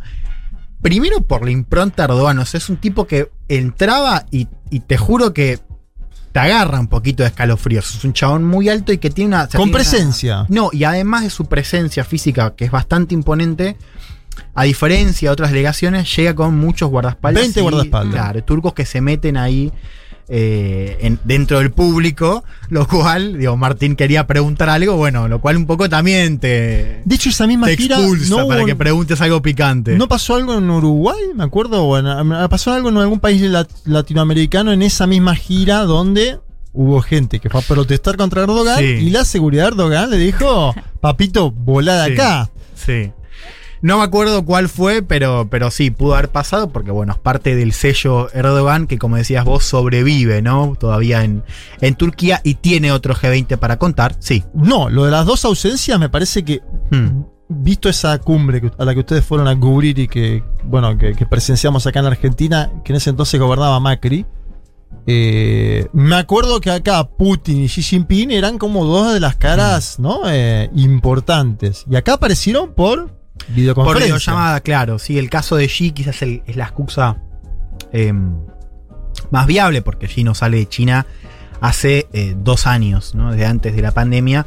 Bueno, acá tampoco eh, estuvo presente y tampoco va a estar presente en lo que es para mí la cumbre que tenemos que seguir ahora, una cumbre muy esperada, que es la COP, ¿no? Ahí sí nos trasladamos con el, Con el avioncito. avioncito para Glasgow. El avioncito que no utilizó López Obrador, ¿no? Que No. es otro ausente. Otro ausente de No, la no le gusta viajar a AMLO, ¿no?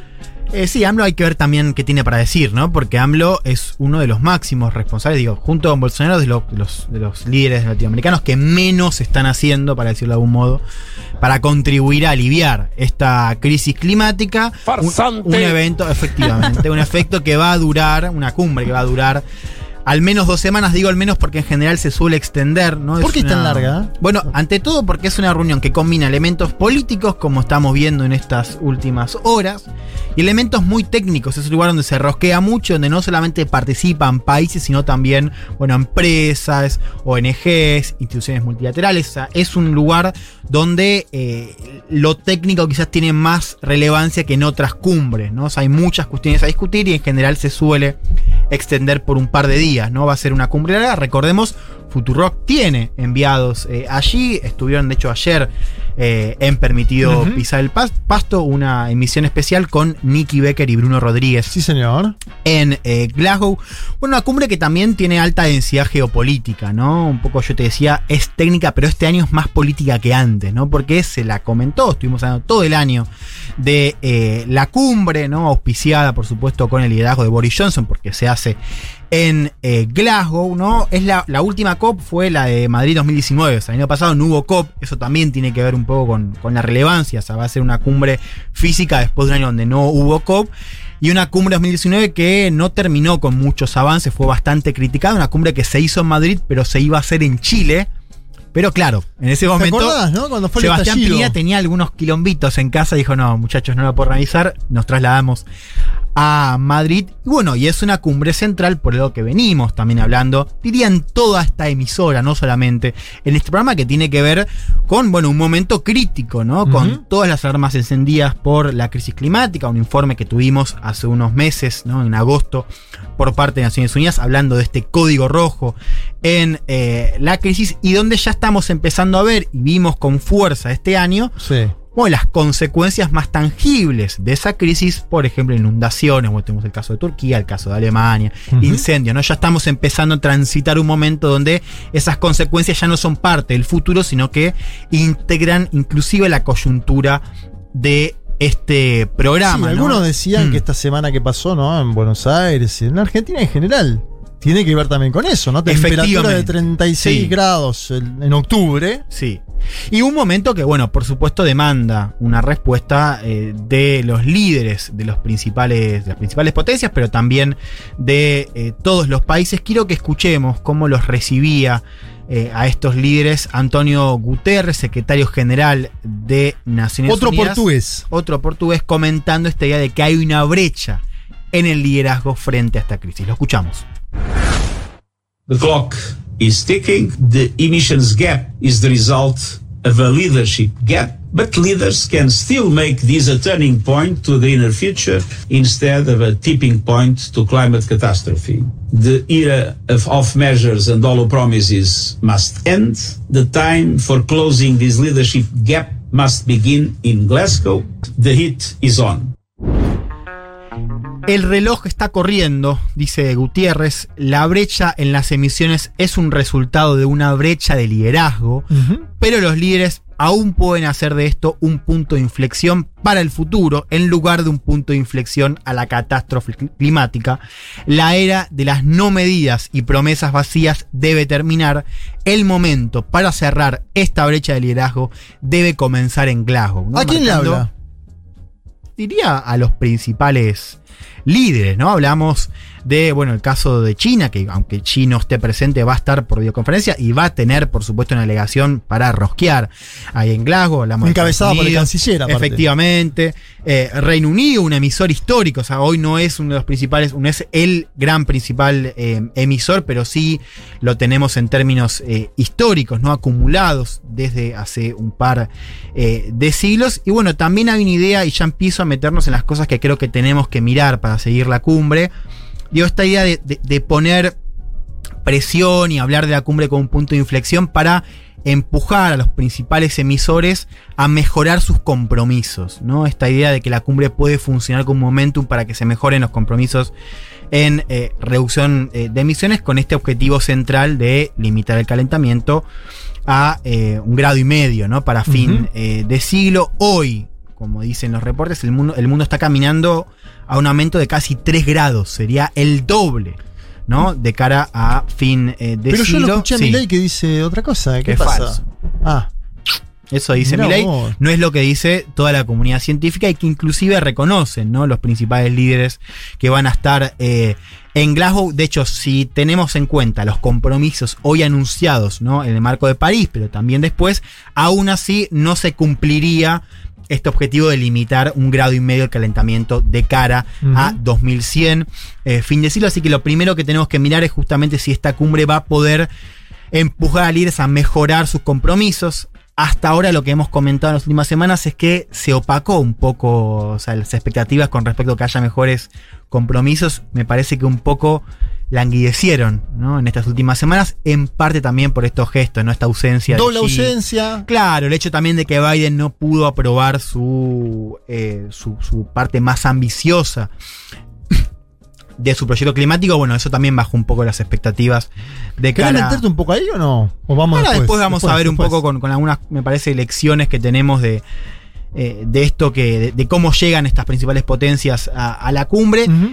Sí, después yo te decía la cuestión técnica, ¿no? Y esto me lo mencionaban eh, algunos activistas que viajan a Glasgow, diciendo, bueno, uno espera también es- es- esa, esa cuestión política, pero por lo demás es un momento de mucha rosca técnica donde no solamente los, los países participan, y una de las cosas que se tiene que cerrar en Glasgow es la implementación del Acuerdo de París. ¿no? O sea, nosotros tenemos un acuerdo que tiene muchas reglas, pero muchas de esas todavía no han sido implementadas y no se ha discutido tampoco sobre cuáles van a ser los controles para, bueno, fiscalizar esa implementación. Bueno, eso que se tenía que cerrar en Madrid 2019, o que se esperaba que se cerrara ahí, no se cerró. El año pasado no hubo COP y se espera que en este año se cierre. Sobre todo lo que es el artículo 6 em, del Acuerdo de París, que es un artículo muy importante que regula lo que es el mercado de carbono, ¿no? Este mercado donde se compran y venden créditos que representan, bueno, o la captura o la emisión evitada de eh, dióxido de, de carbono. Por ejemplo, o sea, si yo soy una empresa que, eh, digo, para que se entienda esta idea del mercado, una empresa que planta árboles, ¿no? o sea, planto árboles, ¿no? Y con eso em, ayudo, o sea, tengo un certificado de eh, reducción de emisiones, le puedo vender ese certificado a otra empresa para que compense ¿no? sus obligaciones en materia de reducciones. Bueno, ese mercado hoy no está regulado y se espera que el artículo 6 lo regule. Eso se va a discutir en Glasgow y es un punto muy importante para seguir del Acuerdo de París y donde están puestas, diría, los, los ojos de la parte más técnica del, eh, de la cumbre. La otra cuestión, y con esto cierro, es el tema del financiamiento. Yo te decía que esto La entró, guita. claro, la guita, no esta demanda de países pobres, que una demanda, bueno, o sea, vos, país rico, te desarrollaste quemando carbón, ¿no? Sos el máximo responsable, son países responsables del lugar donde estamos hoy. Bueno, lo mínimo que tenés que hacer para que yo ayude ¿no? a mitigar estos efectos, bueno, es sacar la chequera. Bueno, eso que se viene discutiendo con fuerza en los últimos años, espera que ahora se alcance el compromiso de 100 mil millones de dólares anuales. Esto lo dice el documento del G20, así que se supone que eso se va a cumplir. Ahora, la discusión no es solamente sobre el monto, hay que decir también que hay países que piden mucho más. Sudáfrica, lo ha dicho en las últimas semanas, pide un monto siete veces más alto. ¿Cuánto? Siete veces más alto. ¿no? De esos eh, 100 mil millones que se van a acordar ahora en eh, Glasgow, pero también hay una discusión sobre cómo se van a distribuir los fondos y a dónde van. O sea, hoy la mayoría de esos fondos van a lo que es mitigación, que es el objetivo de reducir emisiones. hay una demanda de países pobres, sobre todo de África, de que haya más plata puesta en lo que es adaptación. Que eso es cómo se preparan los sistemas para, bueno, reducir el impacto ambiental, ¿no? Esta cuestión de las inundaciones, de los incendios. Bueno, eso también va a estar en juego en eh, Glasgow y eso también es uno de los grandes temas eh, a seguir, ¿no? Esas tres cosas me parecen importantes para seguir de acá en Glasgow. Si querés, metámonos en la cuestión más geopolítica, a ver qué tenemos para para decir, yo te decía esto de las Yo tengo ahí algo de Argentina y el G20. A ver. ahora nos metemos. Bueno, dale, si querés, em, empecemos escuchando a, Johnson, ¿no? Que va a ser protagonista de la cumbre porque. Boris. Porque Reino Unido, efectivamente, es, eh, un, es el país que, que le organiza. Y porque Isabel II monarca ella no mm. puede asistir, ¿no? Porque si no, Isabel estaría. También iba a estar, bueno, hubo un rol muy claro y muy protagonista del príncipe Carlos, que él es eh, activista ambiental hace tiempo. Él estuvo mandando mensajes muy fuertes. Bueno, también Johnson habló de esto de que va a ser difícil. Él reconoció que esto puede terminar eh, en fracaso, pero que los líderes deberían ponerse de acuerdo. Lo escuchamos al primer ministro británico. So that's the, that's the plan for the, for the COP. Summit, we, we need to, as many people as possible to agree to go to net zero so that they're, they're not producing too much carbon dioxide by, by the middle of the, of the century. Now, I think it can be done. It's going to be very, very tough, this summit. And I'm very worried because it, it might go, it might go wrong and we might not get the agreements that we need. And it's, it's touch and go. It's very, very difficult. Disfruto mucho de escuchar a este señor hablar en inglés. Me, o sea, no me, es un tipo que cuando lo veo no me gusta, Y cuando lo escucho acá, cada vez que traes un audio, me encanta el tono. Estudié inglés. Bueno, era periodista. ¿Qué? Periodista. Sí, me parece que estudió en el CUIT. Bueno, no quiero decir que los periodistas igual somos claros para hablar, pero un, poco quizás ayuda. Muy, muy formado, ¿no? Estuvo en la Eton College, estuvo En, en, Oxford y siempre le mete como una parte no sé si filosófica, pero tiene como algo ahí interesante. A ver, ¿qué dijo Johnson? Necesitamos que la mayor cantidad de gente acceda a alcanzar las cero emisiones netas para no producir demasiado dióxido de carbono para mediados de siglo. Creo que se puede hacer. Va a ser muy, muy difícil esta cumbre. Estoy muy preocupado porque puede salir mal y puede que no consigamos los acuerdos que necesitamos.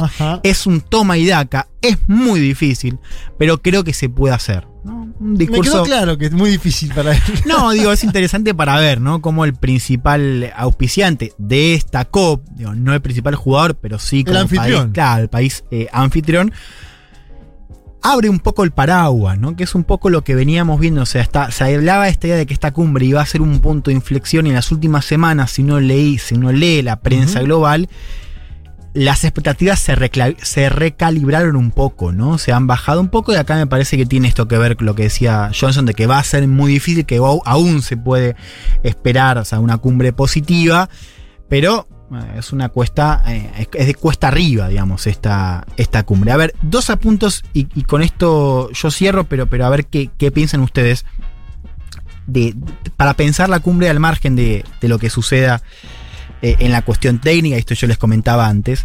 Yo creo que acá se vuelve a poner en juego, se vuelve a poner a prueba esta narrativa de Biden que, que hemos visto desde su llegada a la Casa Blanca la narrativa sobre el mundo, ¿no? Esta idea de que todavía el orden multilateral funciona y que solo hacía falta que Estados Unidos cambie de presidente. Claro, esta idea de Estados Unidos está de vuelta. Yo creo que vuelve a ponerse en juego. Es decir, si la cumbre se lee como un fracaso, algo que puede pasar y algo que vimos en Madrid, por más de que haya pormenores técnicos que no hay que dejar de lado. O sea, eh, allá eh, cuando hablas con activistas o gente que está muy metida en la parte técnica, te dicen, ojo a hablar de éxito o fracaso. Es más bien una cumbre que se avanza o que no se avanza. Al margen de eso, si, se vuelve a poner esta idea, más que nada en, la prensa global y formadores de opinión, de que esta cumbre fue un fracaso, yo creo que eso va a tener impacto sobre la política exterior de Biden y sobre su narrativa sobre el mundo. ¿No? Esta idea de que, eh, o sea, yo creo que puede crecer esta idea que hemos comentado acá en este programa de que, bueno, la llegada de Trump a la presidencia es más bien un síntoma que una enfermedad.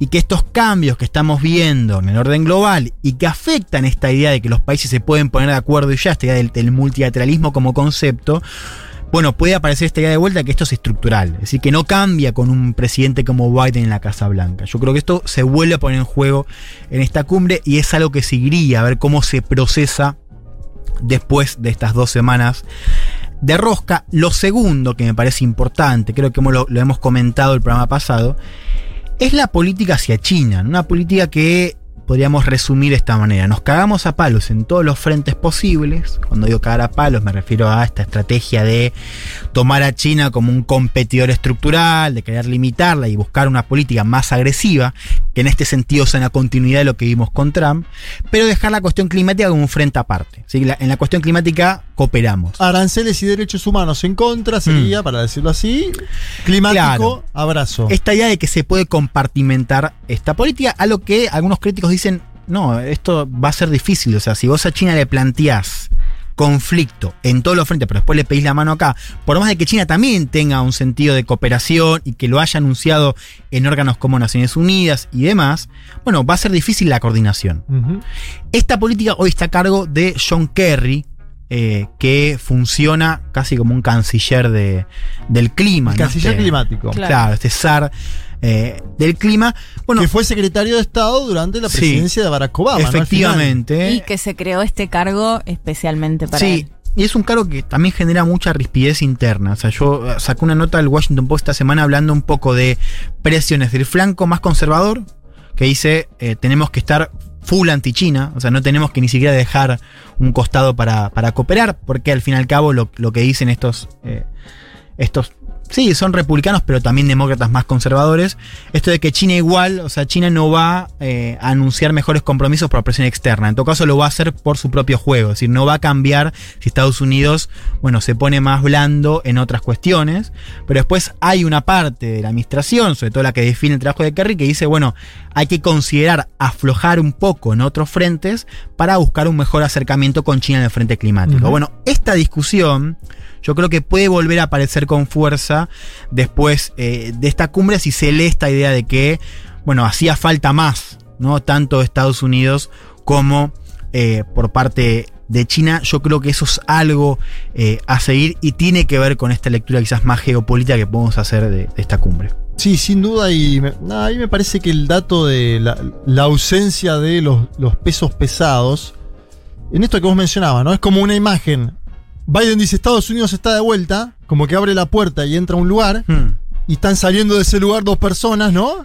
Es como que está entrando a una fiesta de la cual se está yendo hmm. otra gente, o que va y viene, que por ahí elige otro foro, otro evento, otro lugar para manifestarse, lo cual me parece que también dice mucho de el momento, ¿no? De eh, esa caída de la unipolaridad que hubo caracterizada, un momento más multipolar, un momento más... Eh, diría, estoy de acuerdo. De apertura. Y diría también, Juan, eh, la cuestión doméstica, o sea, algo que nosotros comentamos mucho cuando hablamos de la crisis en el liderazgo de Estados Unidos, es como la cuestión doméstica y sobre todo esta división social que vive Estados Unidos, esta polarización, empieza a ser un factor... Bueno, que le juegan contra. Que le juegan contra. claro. Y, ¿Y por qué lo digo? Bueno, porque Estados Unidos llega a la COP sin haber pasado en el Senado esta parte más ambiciosa del plan climático, ¿no? Por estos rechazos del ala más moderada del Partido Demócrata. Yo creo esto también. De, las dos alas, ¿no? Porque estaba el ala más moderada, que era, hmm. la, crítica por esto.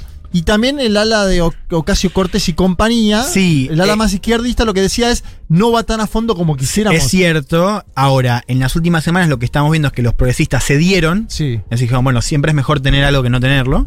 claro. Tener una, una ley que avance en estas cuestiones antes que no tener nada. El problema de Biden ahora es el ala más moral, sobre todo este senador se llama Joe Manchin, que es un senador que tiene además eh, tiene buena presencia de lobby con empresas energéticas, ¿no? lo cual también condiciona su voto. Bueno, y hoy está frenando esta agenda, que si uno lo mira como un mensaje, bueno, también es bastante sintomático. O sea, Estados Unidos llega y pide, ciertamente, y ha hecho mucho más que Trump, eso hay que reconocerlo.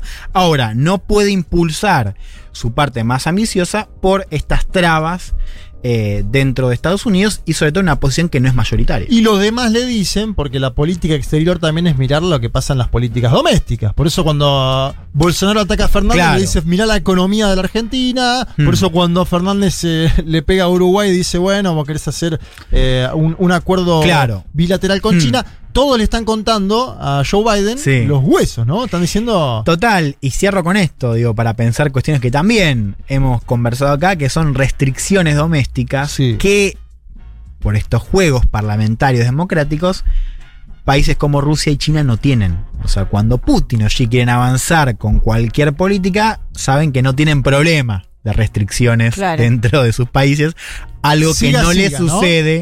A Joe Biden. Siga, siga. Juan Elman en un mundo de sensaciones.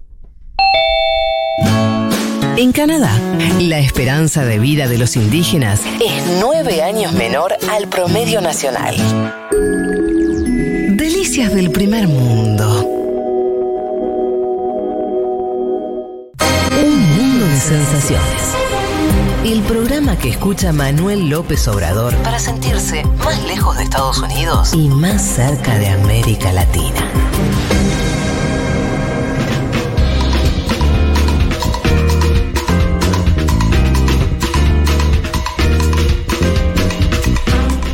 Bien, van llegando los últimos mensajes. A ver, el 11. Estamos muy bien de tiempo, no 11 quiero cagarla. 40 66 0000. Tenemos 5 minutos para que nos manden al 11 40 Sí. 66 0000. Sobre lo que quieran, además. Sobre lo Una que quieran. propuesta. Barbas candado, invitaciones en Chile para estos. Que eh, invitaciones puede ser cualquier invitación, no es que se tienen que poner con algo. invitación a ir a Digo, conocer un a lugar. conocer algo que tenemos que ir a Claro, conocer. Total.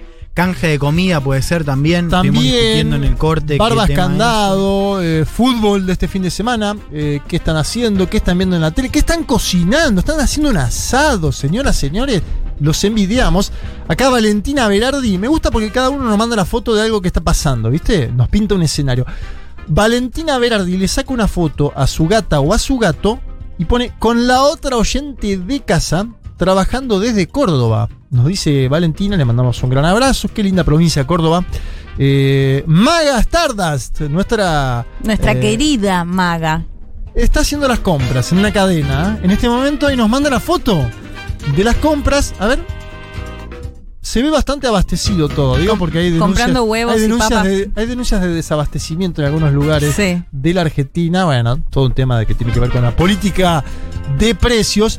Ah, ah, ahí yo quería mencionar lo del G20 de Argentina que hubo, eh, bueno, eh, salió en el medio de las negociaciones con el Fondo Monetario Internacional cierto apoyo del G20 a la Argentina por el tema de los sobrecargos, ¿no? Que es un tema que viene pidiendo la Argentina en medio de la negociación. Eh, eso, bueno, fue acordado por los ministros de Economía. Hay gente que habla de los elefantes, hay gente que habla de la campaña del movimiento al socialismo, hay gente... Mañana va Furia Bebé a Ushuaia, ¿no? Entiendo, mañana va Furia Bebé a Ushuaia. lindo. Entonces Julián, que nos mandó la foto de los 15 grados en Ushuaia, dice... las 4 y va Ahí está, mirá. Son en las 4 va a empezar, nos dice Julián. Esperamos mañana Furia. En algún momento vamos a hacer un mundo de en algún lugar. Esto está hacerlo. claro, ¿eh? Esto está claro. En algún momento va a salir. Eh, sigan mandando mensajes al 11 40 66 000. Sí, Leti. Déjame leerte un mensaje de Twitter A en ver. relación a lo que decíamos de Boris. Un mensaje de Sebastián Moltracio. ¿De Boris que o dice, de Boris? No, de Boris Johnson. Ah. Dice, tiene un gran libro sobre Churchill, habla griego antiguo y latín. Tanto conocimiento nos sirve mucho en vistas de su gestión. Aunque decíamos lo de Boris y Mm. lo lindo que habla a veces. Los líderes cultos, podríamos decir, un lugar donde también está Emmanuel Macron.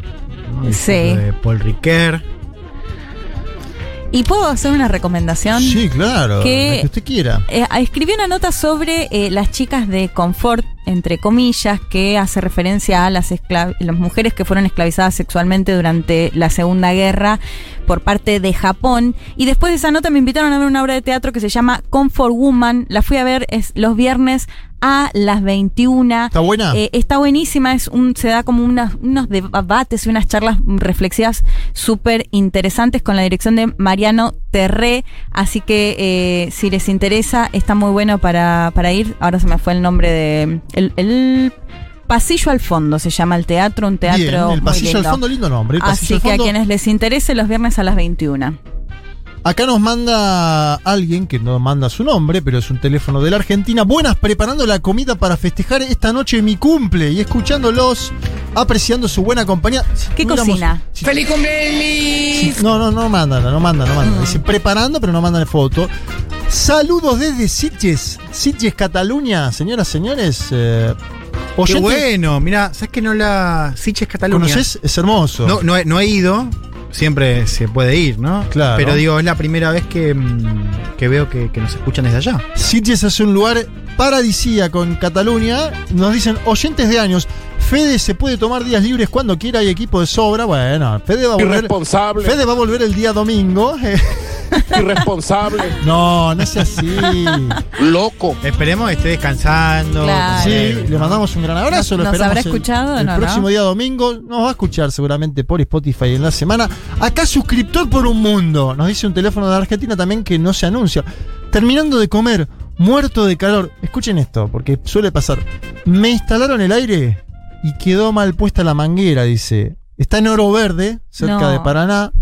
Bueno, amigo, te mandamos un abrazo. Eh, me imagino aparte que será un tomador serial de mates, ¿no? Cerca de, de Paraná, ahí en Oro Verde. Debe tener calor el amigo. Le han puesto la manguera mal, ¿no? Eh, Qué ¿Viste qué garrón. pasa? Que te instalan el aire y te lo instalan mal a veces.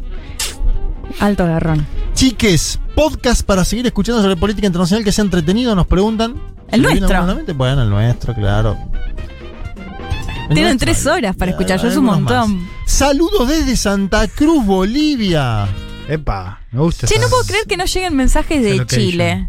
Ni siquiera para invitar a comer las, las Claro. tortas fritas chilenas, no me puedo acordar el nombre, Ah, que son eso, si no nos quieren exquisitas. recibir ahí, está todo bien. No vamos nada. Juan. Vénganse a hacer el programa Villa María, Córdoba. Hay Vamos. lugar acá. Lindo. Vamos a Villa María. Vamos ahí. Ah, este pará, este pará, pará. El último. El último porque. Qué picante, no son ni las tres. El último porque para mí es. eh, esto tiene una carga sentimental muy especial. A ver. También los escuchamos desde Betanzos, Galicia. Opa. Galicia, bueno, a mí Galicia me hace acordar a mis abuelos, mis dos abuelos, que eran ambos de Pontevedra, de Bueu, eh, y también la familia mm, paterna de Emilia, mi compañera, también es eh, de Galicia, así que le tengo, bueno, Compañera se ahora. compañera, novia, pareja. ¿Por qué? ¿Por qué ¿Qué no pasa? entiendo ¿Qué está por qué mal? dice esto? Estoy jodiendo. Una discusión que Divina hemos Emi, tenido fuera divina de- Emi que la, la conocí el Sí, domingo y, y anterior. gran fotógrafa, porque sacó una cantidad Gran fotógrafa, de... divina, linda, todo.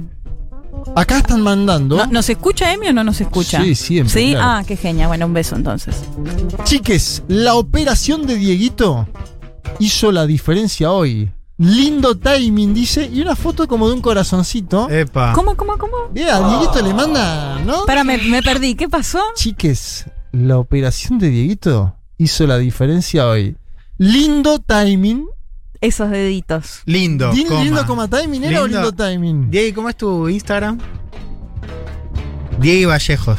Mira, la, tengo acá el nombre y este es el último porque de verdad están llegando un montón, los agradecemos. No Sí, y podemos leer además a nos todos. pone ya la canción para que. Claro, nos quiere echar. Esperá, esperá, Sí, ya esperá. nos pasamos, chicos. Esperá, nos pasamos un poquito, pero acá eh, tenemos una gran producción con Natalia Espósito, Sí. tenemos un gran Dieguito Vallejos, tenemos una mesa espectacular con Leticia Martínez y Juan Elman y tenemos el nombre de quien va a celebrar esta noche su cumpleaños.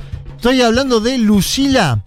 Fotos de empanadas vegetarianas y pizzas desde Esperanza Santa Fe. Ah. El programa federal, ¿no? Sí, Así que bueno, y mucho Santa Fe. Lucila, un gran abrazo. Esperemos que festejes esta noche. Y con ese mensaje de Lucila y con alguien que ya escuchamos en otro tramo de este programa, lo escuchamos diciendo otras cosas. Por ahí, ten- por ahí podés ponerlo diciendo otras cosas. Farsante. Se ha vuelto un poco de consumo irónico, lo cual dice mucho de lo que pasa eh, en América Latina y en Venezuela. Pero ¿qué dice lo siguiente, Nicolás Maduro? ¿Qué dice? Se fue. Fue, fue.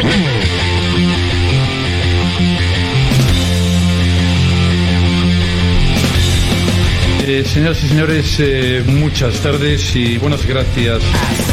Puro amor por ustedes desde Mendoza, nos dice Ana. Es el último mensaje que voy a leer. Gracias. Un saludo, un beso, un dale, beso a dale, Juan. José Caballero que me dijo que escucha Crónica Anunciada y que escucha Un Mundo de Sensaciones y me dejó un mensaje que me dio mucha alegría, así que un beso especial para, para este oyente. Un abrazo grande. Agradecemos a Natalia Espósito el trabajo denodado la semana pasada, esta y siempre en la producción de Un Mundo de Sensaciones. Agradecemos a Diego Vallejo por la puesta en el aire. Se suma al staff, al equipo de Un Mundo de Sensaciones. Eh, Juan Elman, ¿algo más para decir? Nada más. ¿Algún canje? Vemos. Bueno, se van a Chile, Juan Elman, Leticia Martínez. No, pero para, todavía no. Pero se van a Chile. así Igual que- flojos los chilenos y chilenas ahí, que no, nada, Bueno, ninguna invitación. Semana que viene algo va a llegar. Eh, gracias a todos por escucharnos. Nos encontramos el próximo domingo de 12 a 15 horas por el aire de Futu. En la semana nos escuchan en el Spotify. Chau, chau, chau. Que acá adentro va a haber lío, va a haber. Porque me gusta el vino tinto.